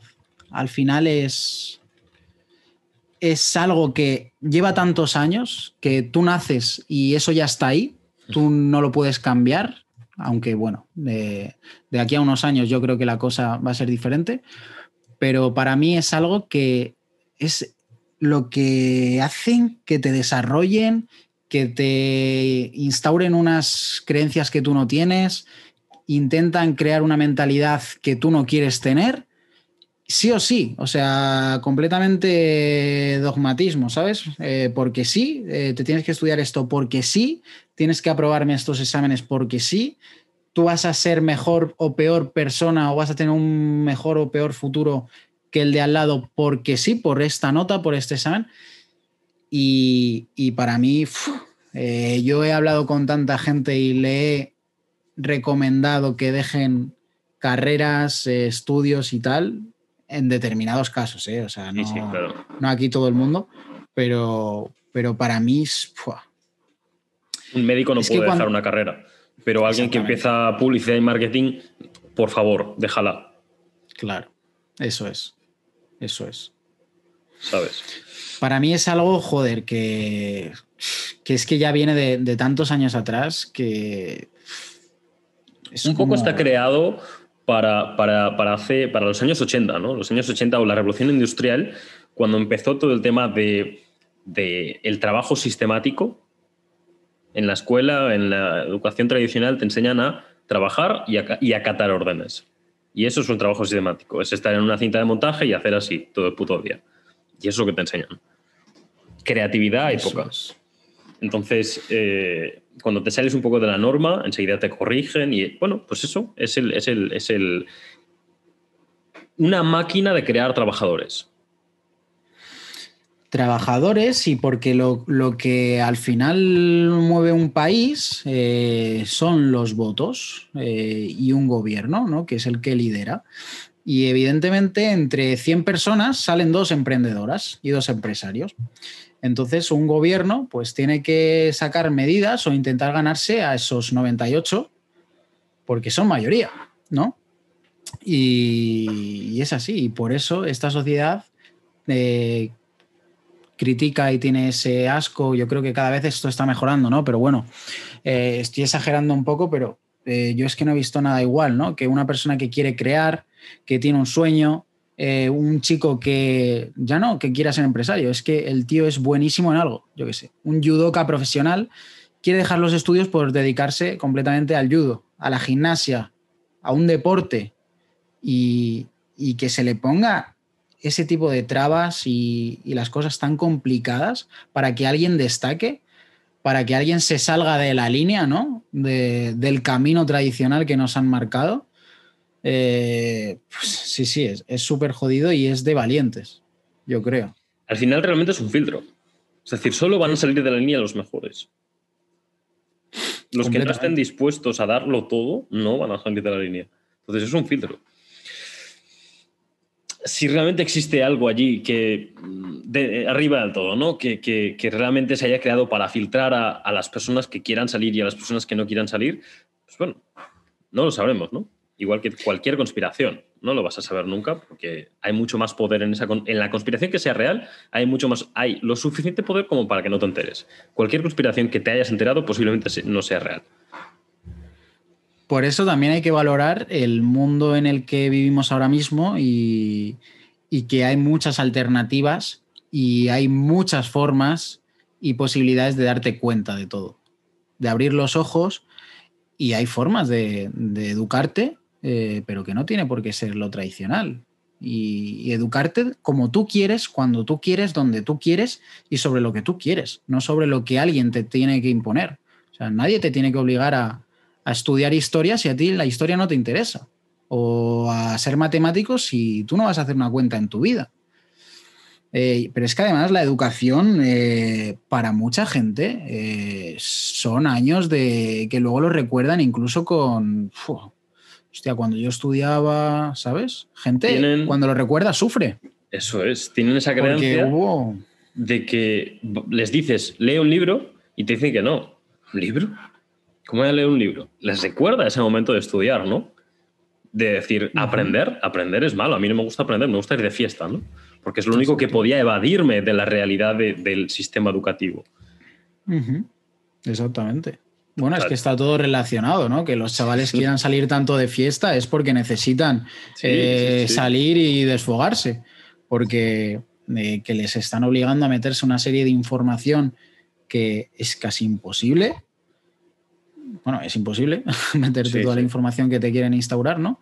Entonces, pero bueno, eh, a día de hoy, gracias a Dios, hay posibilidades y cada uno puede educarse en lo que quiera, pero pues que esto sea obligatorio eh, es para hacérselo mirar. Eh. Totalmente, tío. Te he preguntado antes el tema de cuál era tu, cuál era tu mayor cagada, tu peor decisión, pero no te pregunto cuál, es, cuál ha sido la mejor. ¿Podrías decirme una decisión que hayas dicho esto ha sido clave para llegar al punto en el que estoy hoy? Mm, pues arriesgar siempre sin mirar la consecuencia. y me daba igual. ¿eh? Eh, ha habido veces que he arriesgado todo mi dinero, que al final es algo tangible que puedes medir, pero he arriesgado a veces todo mi tiempo, que incluso creo que es peor.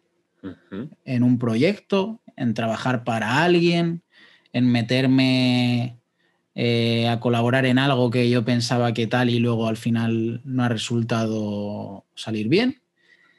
Eh, pero siempre, siempre, siempre sin mirar la consecuencia. evidentemente, ¿no? Cada vez vas teniendo más un filtro y una visión de negocio y sabes dónde meterte y dónde no, pero es que equivocarte es tan necesario en esto por, por cliché que parezca, ¿no? Pero... Podríamos decir, ¿no? Que la mejor decisión es equivocarnos, ¿no?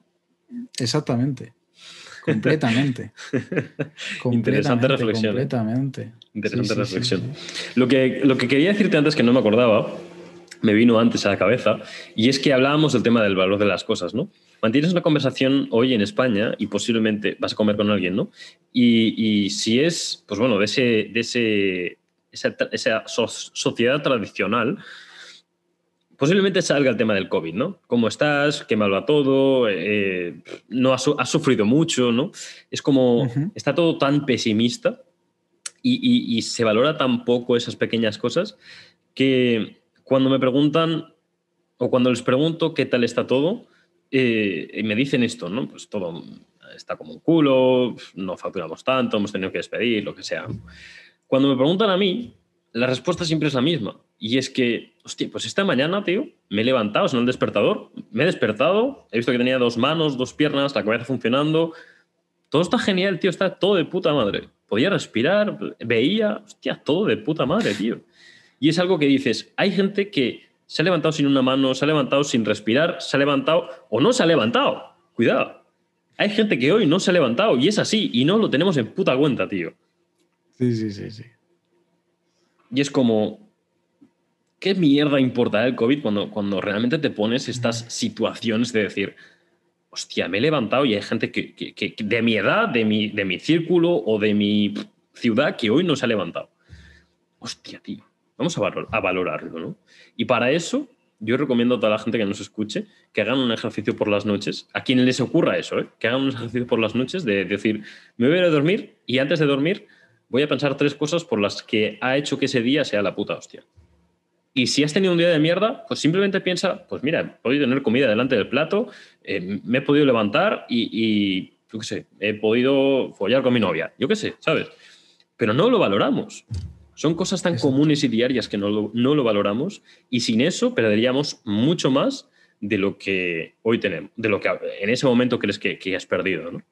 Entonces, eso bueno, yo creo que, que ese tipo, ese tipo de personas es lo que hablábamos antes de las excusas. El COVID para mucha gente eh, mentalmente ha sido una de las mayores excusas y además largas, porque es que ya va más de un año y a saber ¿no? lo, que, lo que dura, pero para todo. O sea, yo he hablado con amigos, he hablado con gente, eh, oye, ¿por qué no pues no sé, aprovechas el tiempo y, te formas en algo, eh, buscas eh, ¿A qué te gustaría dedicarte cuando esto, pues, no sé, dedícate a hacer dinero para cuando puedas salir, pues que te gusta viajar, poder viajar? No, es que el COVID, no, el COVID, el COVID, ¿y por qué no buscas trabajo? No, es que el COVID, no hay trabajo. Excusas para absolutamente todo y estas, eh, por eso tampoco voy a entrar a valorar porque no tengo ni idea ¿no? De, de si esto está programado o no, pero desde luego para el tipo de mentalidad medio, el tema del COVID eh, es perfecto. Eh, no, he perdido mi trabajo, no tengo dinero, pero es por el COVID. Eh, ¿Sabes? Yo no puedo hacer nada. Claro, claro, claro, claro, claro. No puedo hacer, nada, Y eso que, eso que no puedes hacer está evitando que. Justamente que puedas hacer algo cuando te preguntas, hostia, ¿podría hacer algo en esto? Hoy lo estaba hablando con, el, bueno, el comercial y le decía, tuvimos un problema que nuestro proveedor falló en, una distribución, ¿no? Eh, se envió de forma directa y falló en una distribución y, me decía, es que he, tenido que ir a disculparme yo al cliente y tal. Digo, no va a ir el proveedor. Le estaremos diciendo a ese cliente dónde, dónde puede ir a comprar. más barato, que no se lo van a comprar, no, va a ir a comprar. Entonces, eh, le, he preguntado, ¿tú, yo o la empresa hubiéramos podido hacer algo para que eso que ocurrió no hubiera ocurrido? Hostia, pues a lo mejor sí. Ah, pues entonces somos responsables. A lo mejor la culpa no es, no es nuestra. Y puede que la culpa no sea nuestra, pero hubiéramos podido hacer algo para que eso que ha sucedido hubiera sucedido menos o no hubiera sucedido directamente. Hostia, pues sí. Pues entonces tenemos la responsabilidad de hacer que eso una próxima vez no ocurra. Eso que, eso que podemos hacer. ¿no? El tema de la responsabilidad, tío, es yo creo que el punto más básico de absolutamente todo del emprendimiento, si vamos a la raíz de todo, yo creo que es la responsabilidad, tío. De lo que más, por lo menos, ¿eh? A lo mejor luego, pero de lo que más, tío. Mm, Completamente. Eh, para ir a la última pregunta y luego pasar a una ronda así rápida, quiero que me digas si tienes, si te viene ahora mismo alguien que digas, este es mi ídolo. Mm. No podría yo creo elegir solo una persona. Las que quieras. Mm, y, tampoco me gusta idolatrar, ¿sabes? Porque eh, se, ha, visto, ¿no? Eh, por ejemplo, el documental este de Michael Jordan. Mm, y además lo he hablado con gente que le encanta el baloncesto y que le tenían como un ídolo, ¿no? Se ha visto que en lo suyo será el mejor, pero mm, hay varios gestos que se ven en ese documental que tratando a la gente quizás no, no era el mejor, ¿no? O sea, yo creo que todos pecamos en algo, no podemos ser perfectos y si idolatras a alguien que además normalmente no sueles conocerle, porque además eh, pasa que cuando idolatras a alguien y le conoces, dejas de idolatrarle, porque es lo que hablábamos antes, ¿no? Cuando has conseguido algo, ya no es como un objetivo. Entonces, yo creo que idolatrar a alguien es pues esas ganas de acercarte o de querer parecerte o de intentar hablar o hacerte una foto con alguien y cuando lo consigues pasa a un segundo plano. Pero sobre todo si cometes el error de idolatrar a alguien que no conoces, no sabes cómo es en casa, no sabes cómo sería en una convivencia, cómo es con su pareja, con sus hijos. Sí, puede ser el mejor creando empresas, ¿vale? Pues quédate con eso, con su modelo de negocio, con su mentalidad emprendedora pero me gusta mucho diferenciarlo, ¿no? Y segmentar y no, la palabra idolatrar es que no me gusta por eso. Me flipa eh, ese cambio de chip que, le has dado. Incluso voy a cambiarla. pero sí, sí, me flipa. Eh, vamos a poner a admirar una habilidad que tenga de las personas, a lo mejor no es esto me lo dijo, ¿no? Yo te iba a decir de las personas exitosas o de las personas más exitosas, exitosas del mundo, o de las, bueno, más famosas, lo que sea, ¿no? Un Bill Gates, un Elon Musk, un Jeff Bezos, un, yo que sé, cualquiera de estos. Pero realmente eh, vas a, o te paras a pensar y dices, ¿quién es ese ídolo mm, o ese, mm, ese admirador o esa admiración hacia quién la tiene Elon Musk, por ejemplo? ¿Quién tiene como su ¿Sabes a qué me refiero? Claro, es que intento buscar una palabra, un sinónimo de ídolo, pero no me sale, tío. es que es complicado. Quizás nadie quiere que lo haya. nadie quiere que exista, ¿sabes? Pero, pero sí, bueno, si tuviese que, destacar eh, de así una persona que todo el mundo conozcamos. O de varias, ¿eh? Y me dices las habilidades, lo que, que me encante pues por ejemplo, el hecho de, Elon Musk, ¿no? De, que ese tío nadie creía en él, le llamaban loco, eh, sin entrar en que también es muy show eh, y forma parte de él, ¿no? Pero ese tío ha estado durmiendo en una fábrica, eh, era millonario y se la ha jugado todo, sigue explotando cohetes, perdiendo millones y millones de euros día tras día. Y algo hay en su cabeza que, que no hace, que le evita a parar, ¿sabes? Que le evita parar. Siempre quiere más, siempre quiere más. O sea, estuvo dentro de PayPal y seguramente con el dinero que ganaría podría vivir toda la vida y, nada hace que le pare, ¿sabes? Porque tiene un propósito. exactamente. Y aquí en Europa eh, no estamos muy al tanto, pero en China eh, hay muchísimas, incluso diría que cientos y miles de empresas muy parecidas a Tesla, dentro de lo que es el coche eléctrico y él lo sabe y, da igual, sigue trabajando para ser el número uno. ¿Sabes? Si no recuerdo, bueno, no sé si lo recuerdo o si lo he soñado, pero creo que el propósito, no, no, sí lo recuerdo. El propósito de Elon Musk es morir en Marte y crear una civilización, una civilización allí. Entonces, el hecho de vivir en Marte mm, es algo que es mucho más grande que él. La intención es mucho más grande que él. Es mucho más grande incluso que el dinero o cualquier cosa que puedas comprar. Entonces, es un motivo, no es un motivo extrínseco, sino completamente intrínseco a ti. Quieres lograr esto. Y esto es lo que vas a hacer lo que sea para llegar a lograr eso, ya sea perder todo el capital o ya sea morirte en Marte. Porque obviamente ir a vivir a Marte conlleva que tengas muchas, muchas probabilidades de morir. Porque no, no existe eh, civilización allí de momento. Pero el hecho de que él tenga ese propósito sí tiene, eh, eh, se, merece que, invierta todo el tiempo y dinero del mundo suyo.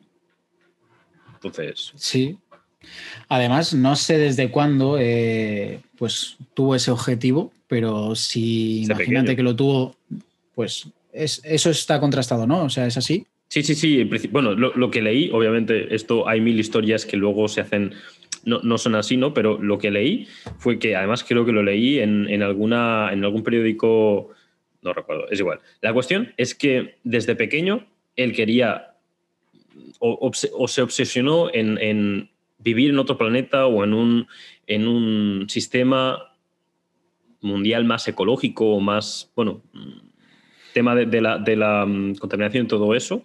Entonces, él creó PayPal para poder capitalizarse, para poder crear todas, las otras empresas, empresas. Y si te fijas, Tesla son vehículos hechos para, para, Marte, porque allí no hay, no hay, combustibles fósiles, pero sí pueden llevarse baterías. Eh, el, el, SpaceX es obviamente única y exclusivamente para Marte. Eh, Neuralink, que es la que a mí me flipa más, es pues, para poder desarrollar todo, todo eso mucho más rápido. ¿no? Y al final, ese es el objetivo por el que creó todo, todo lo otro. ¿no? No, no, es que entonces yo no lo sabía desde cuándo tenía ese objetivo, pero entonces es más de valorar, porque desde pequeño él se creó un plan con la meta Marte, vivir fuera del planeta Tierra, y es lo que hablábamos antes. La consecuencia es dinero, sí, porque necesitas muchísimo, pero él nunca ha ido buscando dinero, ¿sabes? y él si es que, si encima me dices que desde pequeñito se puso esa meta que tú ahora mismo se lo cuentas a alguien y te diría, estás loco, es imposible, él lo ha hecho y no tiene creencias ni límites mentales y lo va a conseguir. Yo creo que lo va a conseguir. Yo también lo considero. Tanto que sí, y tanto. Además, es que por eso te digo, es más de valorar. Sí, sí, sí, total. Eh, eh, te, has, puesto un objetivo desde, desde bien pequeño o desde bien joven y, a partir de ahí has desarrollado el plan que te va a llevar hacia ese objetivo. Y, únicamente has trabajado, has, trabajado eh, eh, en aportar hacia ese objetivo. Y el hecho de tener ese propósito mucho más grande que él hace que pueda tener todo el tiempo y dinero del mundo que no se va a aburrir, que su vida no va a dejar de tener sentido. Y cuando tienes todo el tiempo y dinero del mundo como actores o como deportistas o como cantantes, que ya no tienes nada más, no, no tienes ese objetivo de quiero viajar a Marte o quiero crear una empresa que ayude a, yo qué sé, la fundación que tiene Bill Gates o cualquiera, cualquier persona así tiene algo mucho más grande. Porque con todo el dinero que tienen, también tienen todo el tiempo libre del mundo. Si ellos no tuvieran algo más que aportar, se suicidarían. Su vida dejaría de tener sentido.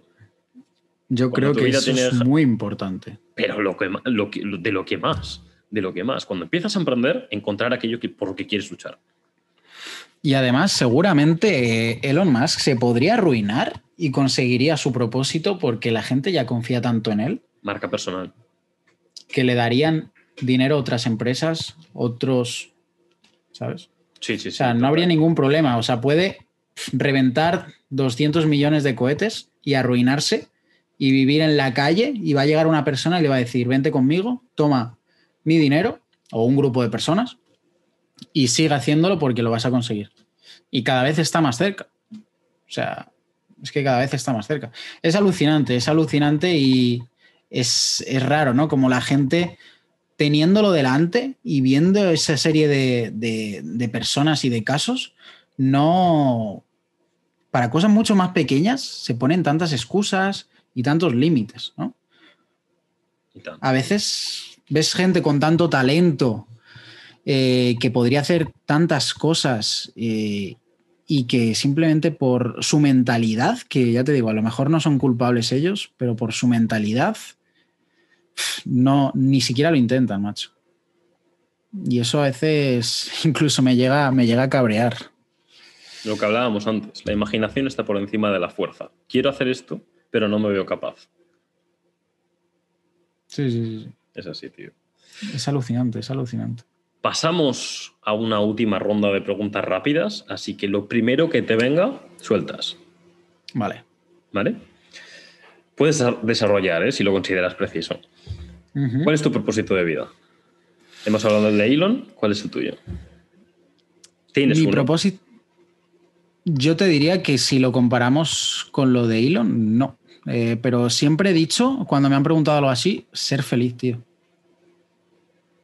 O sea, ser feliz en el sentido de, como te he comentado antes, aprender qué son los momentos de euforia y cuáles son los momentos que te hacen felices. Y por eso te digo que ahora mismo yo eh, dedico más tiempo a mi cuerpo, al deporte, a salir a andar, a lo mejor, que trabajar más horas por ganar más dinero, ¿sabes? Pero es que soy más feliz así. Vivir el proceso. Sí, sí, sí. Y a lo mejor en dos años te estoy diciendo, Otra ¿sabes? cosa. Otra cosa sí, sí, sí, totalmente sí. distinta. O sea, pero ahora mismo, sí. Y, y es lo que me motiva. Pues eso es lo que. Eso está genial. O sea, simplemente el hecho de forzar a encontrar algo por forzar, por tenerlo, a veces es malo. Porque te enamoras de algo que realmente no viene de ti. No sale de tu interior y sale pues de algo que has visto, de algo que has hablado, de algo que, que- que te han dicho, ¿no? Cuando te dicen, cuando en casa te inculcan el ser futbolista, tú quieres ser futbolista, pero realmente el fútbol no te gusta, pero tú quieres que, se- que quieres ser futbolista. Eso es una creencia que se ha, in- se ha implantado en ti desde fuera, es externo, no es tuyo.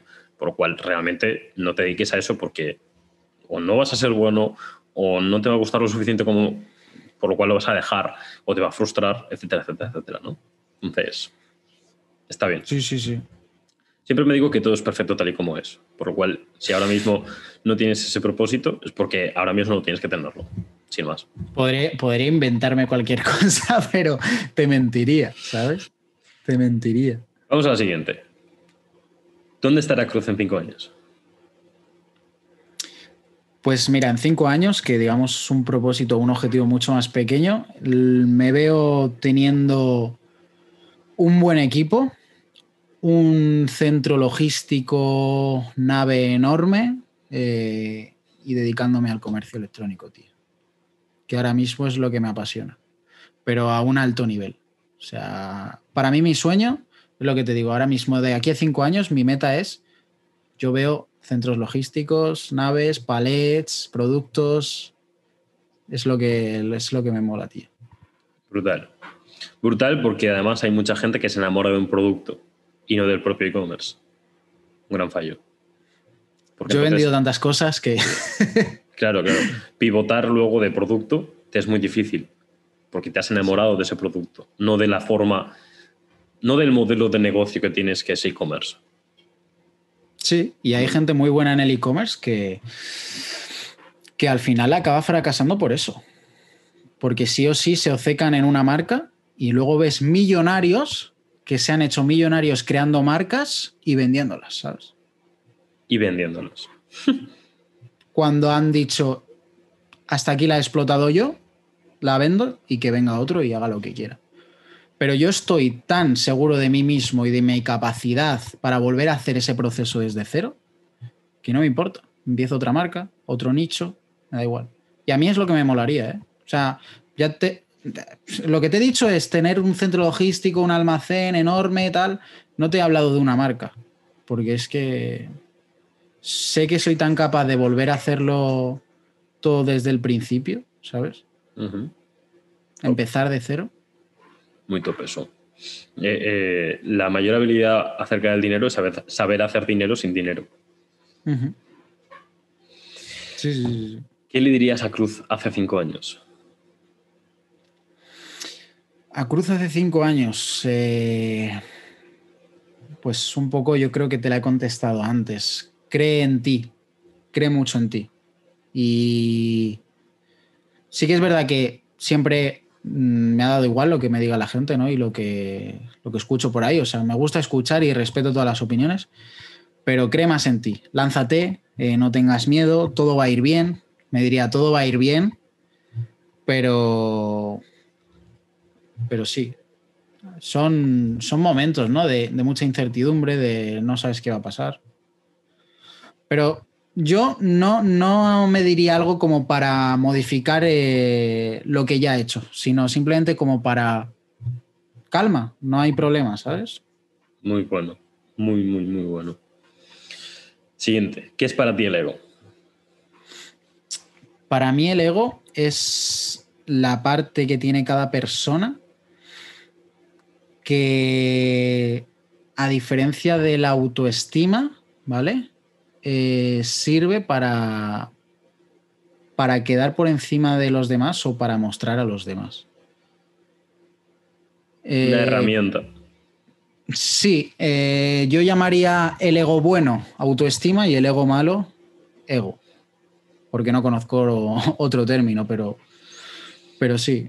El ego, al final, esa herramienta que puedes usar a tu favor, haciendo que las otras personas vean, haciendo que tú hagas algo para que las otras personas lo vean y eso te haga de motivador o de tomar de acción, o el ego te puede usar a ti. Muy interesante. Sí, sí, además eh, yo creo que el ego eh, hay que, como todo, hay que saber eh, llevarlo y aprender a vivir con él. Y es muy bueno y muy malo. Lo que Correcto. decíamos antes. El ego ha hecho a gente arruinarse o a gente conseguir cosas eh, simplemente pues por eso. Por el hecho de crear. Y oye, que no está mal hacer cosas por, por mostrar solo a los demás, ¿eh? Que a lo mejor, eh, como hablábamos de Elon Musk, eh, a lo mejor él no solo quiere vivir él, sino que quiere ver cómo se puede hacer vida en otro planeta, ¿no? Eso yo Crear creo una un civilización fuera. Un ego muy positivo. Totalmente. Porque él quiere demostrar a la gente que se puede hacer, ¿no? Totalmente, totalmente, totalmente. Y tanto, Sí, es, es esa herramienta que tú puedes usar o te puede usar a ti. Entonces, cuando te acabas arruinando es porque te ha usado a ti, demostrar mi poder a los demás, y lo otro es demostrar a los demás que ya sea yo o ya sea el mundo es capaz de hacer algo, como es el caso de Elon, ¿no? Siguiente Sí, pregunta. sí, sí. ¿Qué es para ti el dinero? Me lo has dicho antes, pero que quede ahí un poco más. El Primero dinero para mí es la herramienta para crear. La herramienta para crear y la consecuencia de algo bien hecho. Top. ¿Qué es para ti el éxito?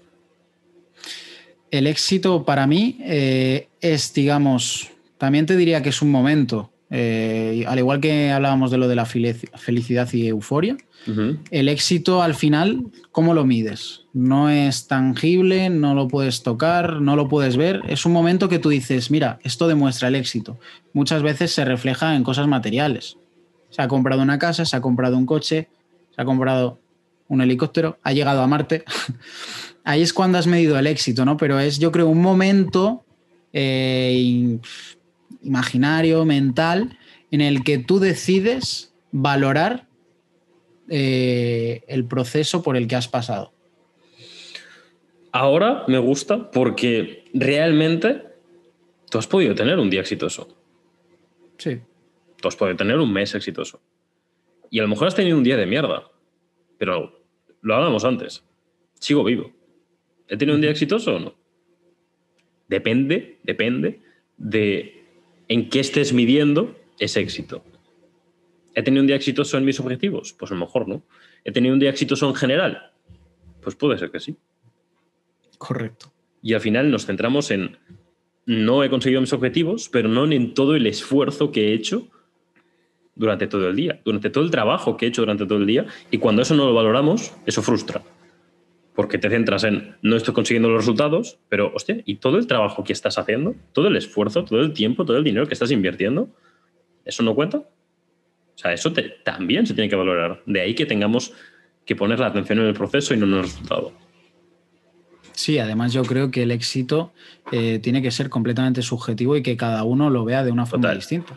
Totalmente. Si tú preguntas por la calle a gente sobre Elon Musk o sobre otra persona, hay gente que va a decir que ese tío, para ellos no tienen éxito, pero porque sus objetivos en la vida no son esos. Son correctísimo. Brutal. Brutal, brutal, brutal. ¿Qué es para ti el fracaso? Para mí el fracaso, yo creo que el momento en el que decides que algo no ha salido como esperabas y que es el momento de o dejarlo ahí o cambiar, intentar cambiar, ¿sabes? Pero el momento en el que realmente te has dado cuenta de que, oye, eh, esto que yo pensaba que iba a salir de esta manera, no está siendo. Y no tiene por qué ser ni muy de forma muy mala, ni no, no está saliendo como yo esperaba. ¿Es eso malo? Tampoco. Pues posiblemente sea bueno. Porque te va es bueno porque ya has encontrado ese momento donde. Te va a permitir aprender cómo no hacer una cosa. Lo cual ya tienes una menos. Lo que decía em, el de las bombillas, ahora no me acuerdo, tío. sí. sí, sí, sí, sí, ¿cómo se llama? Mm. La madre que me parió. Todos sabemos quién es. Em, si me sale luego lo digo. Tesla no, hostia, el otro, tío. ¿Será posible? No me acuerdo, tío. ¿Sabes a qué me refiero, no? Edison. Sí, sí, bueno, yo creo que todos, al final. Edison, Edison. Edison dijo que, que he descubierto mil intentos o mil maneras de cómo no hacer una bombilla. Si estás haciendo eh, e-commerce, has descubierto mil, mil formas de cómo no hacer un anuncio o mil formas de cómo no, ver un, no, vender un, producto, o mil formas de cómo no lo que sea. Entonces, eso es buenísimo. Fracasar no es malo, fracasar es bueno. Es bueno porque te enseña cómo no tienes que hacerlo para que lo puedas hacer bien después. Si no fracasaras y lo hicieras bien, no sabrías cómo lo has hecho, no, no sabrías cómo no hacerlo bien, no sabrías cómo hacerlo mal. Si no sabes cómo hacerlo mal, posiblemente o en otro momento lo hagas mal. Yo creo que el problema simplemente está en que desde siempre el fracaso se ha penado, no se ha premiado. Total. Totalmente. Pero si se premiase a la gente que fracasa, eh, la cosa sería completamente distinta. Porque yo creo que eh, fracasar es como aumentar un escalón y estar más cerca de, pues, llámalo como quieras, éxito, de llegar a eso que, que por lo menos sabías pues eso, idealizado, que tenías en tu cabeza. Y por último, ¿qué es para ti la felicidad? Pues la felicidad es eso, yo creo que es el hecho de valorar las cosas, cada detalle, cada momento del día, lo que has comentado, ¿no? El que tienes que tener claro que hay gente que no se ha despertado hoy, tú sí, y no confundirlo con los momentos de euforia. O sea, yo por ejemplo, eh, tengo muchos momentos de frustración de, joder, esto no lo he conseguido como yo quería. También es verdad que porque soy una persona que se pone, pues quizás metas eh, pues bastante altas y, soy una persona que quiere objetivos muy ambiciosos, ¿no? Pero eh, sé luego, cuando me paro, pienso en frío, digo, tío, eres muy feliz eh, ahora mismo no has tenido ese momento de euforia que si hubieses tenido si yo que sé, imagínate, hoy facturases X, ¿vale? No has tenido ese momento de euforia, pero eres feliz. Y ese momento de euforia va a llegar. ¿Sabes? Totalmente. Brutal, brutal, brutal, brutal. Por último, tienes, bueno, te hago tres, preguntas. Eh, ¿Tienes una pregunta para mí? La siguiente, bueno, luego te digo la siguiente. ¿Tienes una pregunta para mí? Ah, ¿ya? ¿Te la hago sí, ya? Sí, sí, dale, dale. Ah, vale. Mm, cuando quiero saber eh, si te ha cambiado en tu vida o en tu día a día el hecho, aunque tú no quieras, yo creo que, de forma indirecta tiene, tiene, que ser así, ¿no? El hecho de haber escuchado eh, reflexiones tan profundas de tanta gente, ¿no? Eh, porque además tú ayudas mucho a que esa gente, yo hoy he pensado en cosas que en mi día a día pues ni me cuestiono, ¿no? Pero seguramente a ti eh, todos los días y, mentalidades tan diferentes te sorprendan y también un poco te, te cambien, ¿no? Y tanto. Te voy a explicar una, ¿no? Te refieres a eso, ¿no? A que, algo que me haya cambiado a mí gracias a alguna de las entrevistas o gracias a alguna mentalidad que he podido aprender, ¿no? Eh, uno de los podcasts que hice hace como dos, tres podcasts, dos, tres episodios, eh, entrevisté a David Murias, es un filósofo y es un... Ese podcast me fascinó. ya tengo algo para hacer mañana. Sí, sí, te, lo, recomiendo porque es... Me, gustó mucho, ¿no? Y a partir de ahí, pues cogimos una, una, relación muy interesante mm, por, por, eh, MDs y vamos a hacer cosas juntos y tal. Y, bueno, él hablamos mucho acerca de las perspectivas, que todo es perspectivas, que mm, yo no sé nada que tú no puedas saber.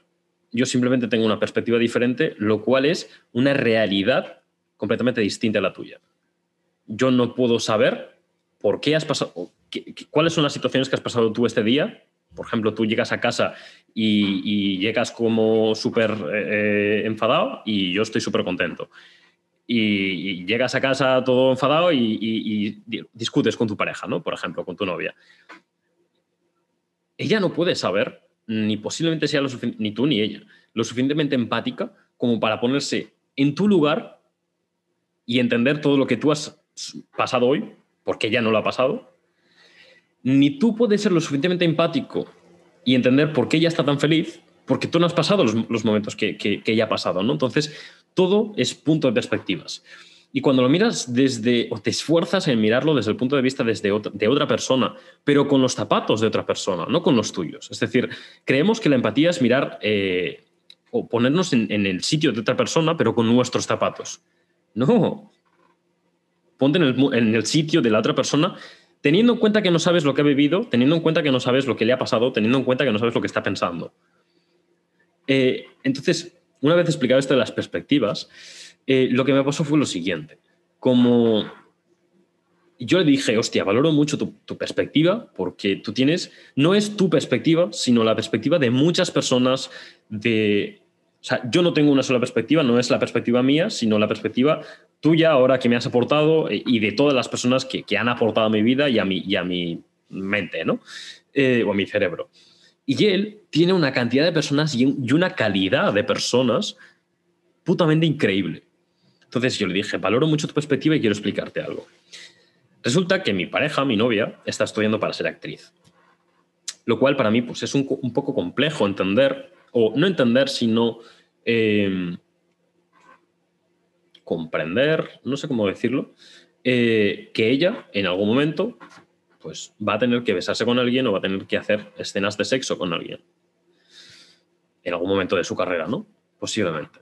Entonces, mm, eso es algo que me cuesta digerir. Y ya no es miedo a que me ponga los cuernos, porque eso no tengo.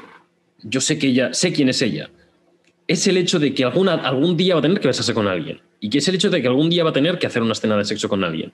Y eso me provoca, hay veces en mi día que puedo, mm, tengo la suficiente claridad mental y el suficiente control de mis recursos como para poder decir, sé quién soy, sé quién es ella y, punto. Pero hay momentos en el día que me puede. Y es como, wow, no sé, ahora mismo qué, qué, hacer, ¿no? Eh, pero entonces decidí preguntas, decidí explicarle esto a él, ¿no? Y, y, él me dijo que, tenía que, introspeccionar un poco más dentro de mí y decirme o, ver o valorarme más. Porque si yo tengo miedo, miedo o, eso me preocupa o eso no lo puedo entender, que ella tenga estas escenas con otras personas, eh, es porque yo no me estoy valorando lo suficiente. Es porque yo no, no, no, me estoy poniendo en el valor que, que, realmente tengo. Si yo me pongo en el valor que realmente tengo, a mí me da igual lo que ella haga. Me tiene que dar igual. Entonces, un poco la conclusión a la que quiero llegar mm, es que, por una parte, yo no soy absolutamente nadie para decirle a ella qué es lo que debe de hacer, ni cómo tiene que hacerlo, ni qué tiene que dejar de hacerlo, e incluso ni de coaccionarla para que haga una cosa u otra, sin decírselo, ¿no? Es decir, simplemente, si, si ella tiene esa meta, yo tengo que apoyarla hacia esa meta. Y que posiblemente nuestros caminos estén separados. Pero si es amor lo que tengo, el amor es que ella consiga sus objetivos, no que ella esté siempre conmigo.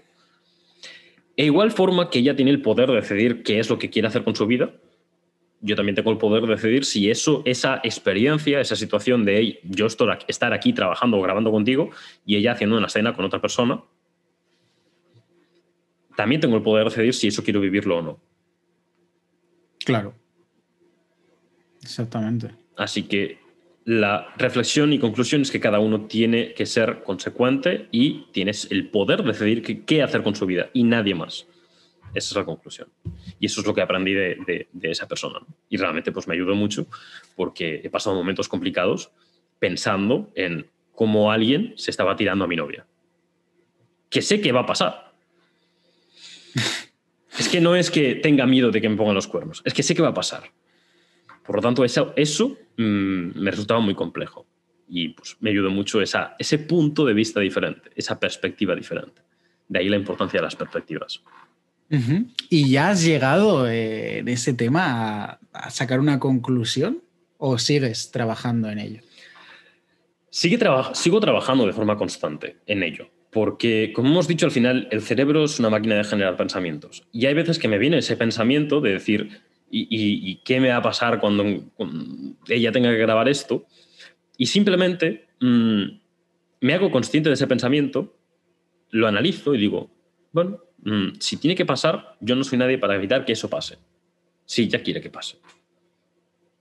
Así que simplemente, si eso tiene que pasar, como ella tampoco no es nadie para evitar que, para hacer que eso yo lo viva o lo, eh, eh, viva esa experiencia, yo puedo decidir no estar con ella. La cuestión es que si yo decido no estar con ella, posiblemente no sea por esto, sino porque los valores que tenemos son diferentes. Es decir, yo me quiero ir a Andorra a vivir y ella quiere irse a Madrid, por ejemplo, ¿no? Y sé que pues va a llegar un momento en el que nuestros caminos se van a dividir, por lo que mm, posiblemente me alegre mucho más el hecho de que ella pueda ir a hacer lo que a ella le gusta, conocer a otras personas tener su vida y yo puedo hacer, ir, a, ir a hacer la mía, que no hubiera estado ligada. Es decir, ella hubiera estado, ella tiene un tipo de gustos y una forma de hacer las cosas, yo tengo otra. Entonces, la conclusión a eso es que si me viene el pensamiento de que negativo, de que voy a sufrir en eso, mm, lo convierto en que realmente no voy a sufrir, me voy a alegrar y voy a amar que ella esté haciendo lo que a ella le gusta señal, si, ella está haciendo una escena de, sexo con alguien, señal que ha conseguido lo que quería hacer, que es que le contrate para una película o que, que, sea lo que sea, ¿no? Entonces, después de introspeccionar mucho, pues sacas la conclusión, no quiere decir que no te afecte, sino que el sentimiento irá cambiando. Y en el tema de los sentimientos es algo un poco complicado, pero puedo hacer así y cambiar de sentimiento. Podemos llamar forzar, pero cuando tú fuerzas algo y realmente sientes otra cosa distinta, ¿estás forzando o estás sintiendo otra cosa? No sé, ¿no? Eh, pero cuando decido sufrir, decido sufrir, y cuando decido amar, decido amar. Y después del sufrimiento siempre viene una evolución. Entonces ahí ha venido una evolución que puede que vuelva a venir un sufrimiento, pero sé que vendrá otra evolución en ese momento. Entonces, un poco esa es la conclusión. Es un ejercicio complicado, ¿eh? Sí. de hecho, cuando cortemos y tal, me pondré en tu piel y hostias. Es para, eh, para meditar, ¿eh? Te lo, te lo, recomiendo porque realmente es para meditar. Es decir, hay mucha gente que les dices esto y conscientemente dicen, no, mm, yo sé que eso es un trabajo y no, no, no me pasaría nada, no, no, lo, no lo... Mm, no me sentaría mal. Pero, creo sus, que hay cosas. Sus parejas no... son actores o actrices. Claro, exacto. Entonces, creo que hay de cosas de las que no puedes opinar hasta que tú no te veas en esa situación. Pero porque están opinando en mi puesto, en sus zapatos. Claro. Lo que decíamos antes, ¿no?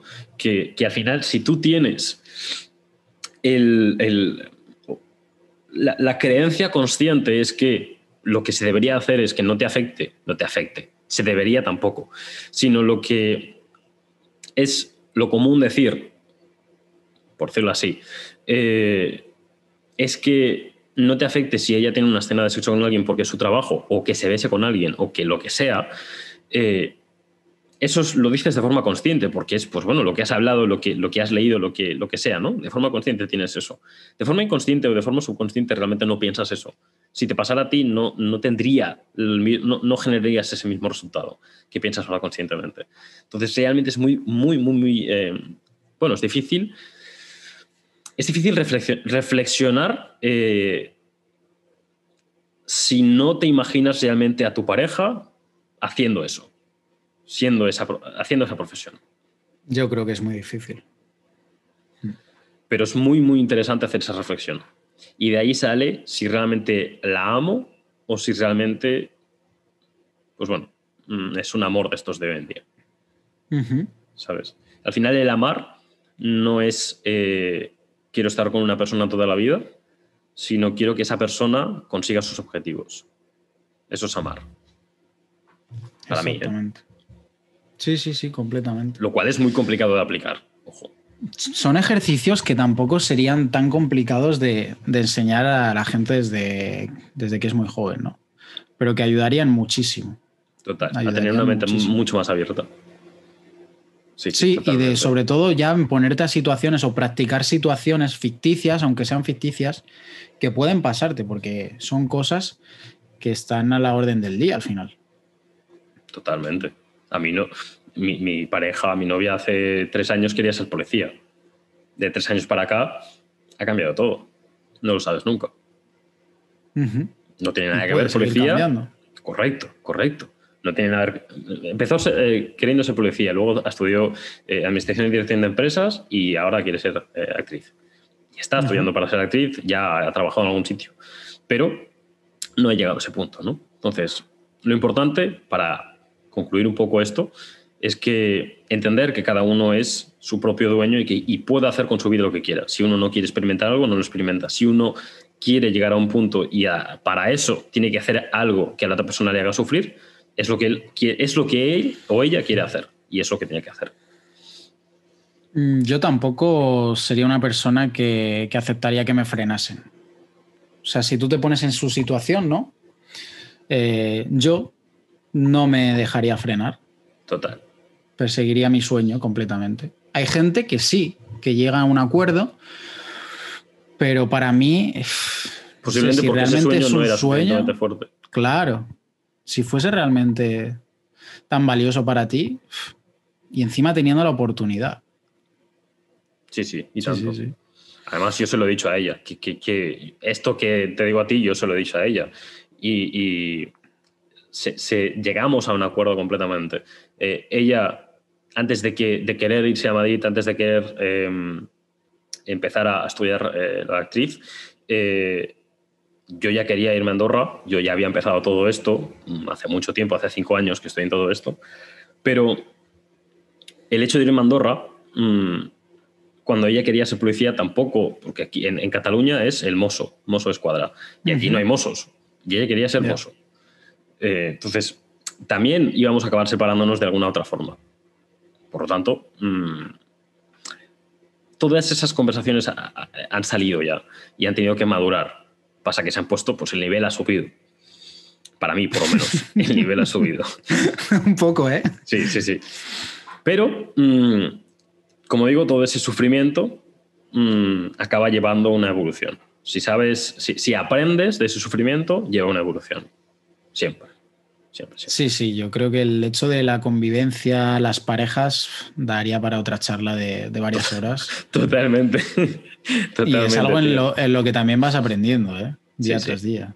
Totalmente, totalmente. Es muy complicado vivir, vivir en, pa- en pareja o convivir simplemente con otras personas. Muy complicado. A la gente, y yo creo que a todos, ¿no? Muchas veces ya se nos hace complicado el hecho de sentarnos a hablar con nosotros mismos y pensar. Yo creo que es imagínate. Mucho más complicado que no vivir con otra persona. Nos hace miedo. O sea, nos da miedo incluso eh, quedarnos solos. Por Sí. lo que pensaremos, lo que saldrá de nuestra cabeza, ese- esa, esa generación de pensamientos, que no es más que generación de pensamientos, las, los cuales no tenemos que dar importancia. Solo importancia a aquellos que a nosotros nos sirven.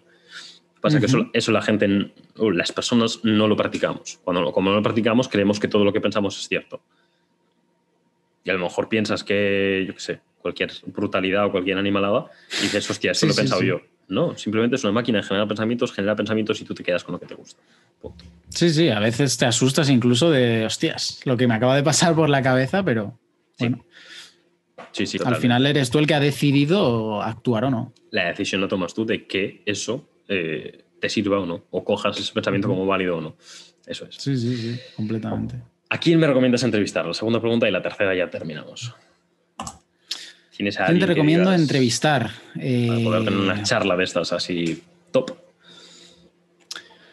Pues mira, alguien que, que me aportó mucho en cuanto a su mentalidad y en el mundo de los negocios, del e-commerce, es Rafael Mayol.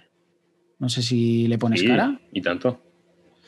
Pues yo creo que es un tío con una mentalidad muy fuerte, muy distinta, porque yo siempre he dicho que, que es un americano, ¿no? Bueno, es un español con mentalidad americana completamente. Y, y yo estuve viviendo con él 18 días, una cosa así. Estuvimos en, en una casa trabajando hace un año y medio, dos. Y hostia, yo volví siendo otra persona. O sea, con, con muchas cosas, ¿no? De, replanteándome muchas cosas, mm, eliminando muchas creencias. Eh, creo que es una persona que en cuanto a mentalidad puede aportar muchísimo. Además, le vas a ver que él, lo que hablábamos del dinero, ¿no? Eh, para él, yo lo que le he visto más, gastarse más dinero en un traje para un evento especial que a lo mejor en ropa. Él siempre lleva sus camisetas de su empresa. Eh, no te digo que no le gusten los coches, pero podría perfectamente tener el coche que quisiese y para él no es su propósito de vida, ¿sabes? Creo que tiene una mentalidad muy guay. Lo tendré en cuenta, a ver si puedo llegar a contactar con él. Supongo que sí, porque creo que tengo algún contacto para llegar a él. Pero si le digo que, tú- si le digo que vengo, vengo de tu parte, ¿se, se va a acordar? Dile, dile que le he invitado yo. Venga. Que yo te he dicho que le tienes que entrevistar. Sí, Venga. sí, sí, sí, sí. Estupendísimo. Y por ya terminar, ¿dónde podemos encontrarte? Bueno, pues ahora mismo en mi Instagram, ¿Qué Cruz estás Gutiérrez. haciendo así que puedas decir esto es lo que hago? Pues mira, eso es algo que, que sabía que si salía el tema, ahora mismo en cuanto a redes, el problema es que como mis clientes no me siguen a mí, yo intento las redes sociales utilizarlas ahora mismo lo mínimo posible. De hecho, muchas veces cojo y me las desinstalo. Porque creo que pueden ser muy buenas y muy malas, ¿sabes? Creo que pueden ser muy buenas y muy malas. Y entiendo que haya gente que las necesita, si por ejemplo vendes infoproductos, eres influencer, etcétera, pero como mis clientes y mi dinero no viene de las redes sociales, a mí me hacen un flaco favor, ¿sabes? Pero bueno, eh, voy a retomar ahora un podcast. eh, además, me ha motivado esta charla porque, ¿ves? Ese es un hábito que me falta. Yo tengo todo el equipo, hice varios episodios, a la gente le encantaba, pero el hábito de sentarme aquí a grabar y, el podcast lo, me gusta por, por, lo que ayudas a la gente, tío. O sea, que te escriban y, y te agradezcan que hayas estado teniendo una charla que a ti no te ha costado nada, eso llena muchísimo. Pero En Instagram, eh, me lo suelo instalar, eh, contesto a todo el mundo, o sea que si queréis charlar un rato conmigo, preguntarme lo que sea en Instagram y, y bueno, a través de ahí ya podéis encontrar el podcast y así que... Ahí, ahí, lo van a tener en la descripción seguramente, ya sea en YouTube o en Spotify o donde sea, van a tener por ahí. Así que, mm, pues bueno, tío, ha sido un placer. Vamos a cenar, ¿no? Que son las nueve y media de la noche. Ya te digo. Oye, eh, muchísimas gracias, Josep. Eh, muchísimas gracias verdad, a ti, de verdad. Por porque... traerme aquí, charlar. Ya te digo, es un ejercicio. ¿eh? Ha sido un ejercicio. Me, me ha encantado. Me ha encantado. Y evidentemente lo, lo, haces muy bien. Si no, no sería, no sería posible. Así que muchísimas gracias. Muchas gracias por haberme a ti, tío, de verdad. traído aquí y compartir este, estas dos horitas y ha sido, hemos estado. Ha sido brutal. La verdad es que eh, me ha sorprendido muchísimo. O sea, eh, ¿Sí? ¿Sí? sí, sí, de verdad. O sea, me ha flipado lo que tienes ahí en la cabeza, tío. O sea, es increíble. Increíble. Muchas gracias, tío. Así que felicidades también por, por todo lo que tienes, ¿no? Y por todo. Por bueno, todo el es, es, esfuerzo. un poco, es un poco gracias a gente que crea contenido, ¿eh? Ya te digo. Soy, sí, sí. soy amante de consumir contenido de este tipo.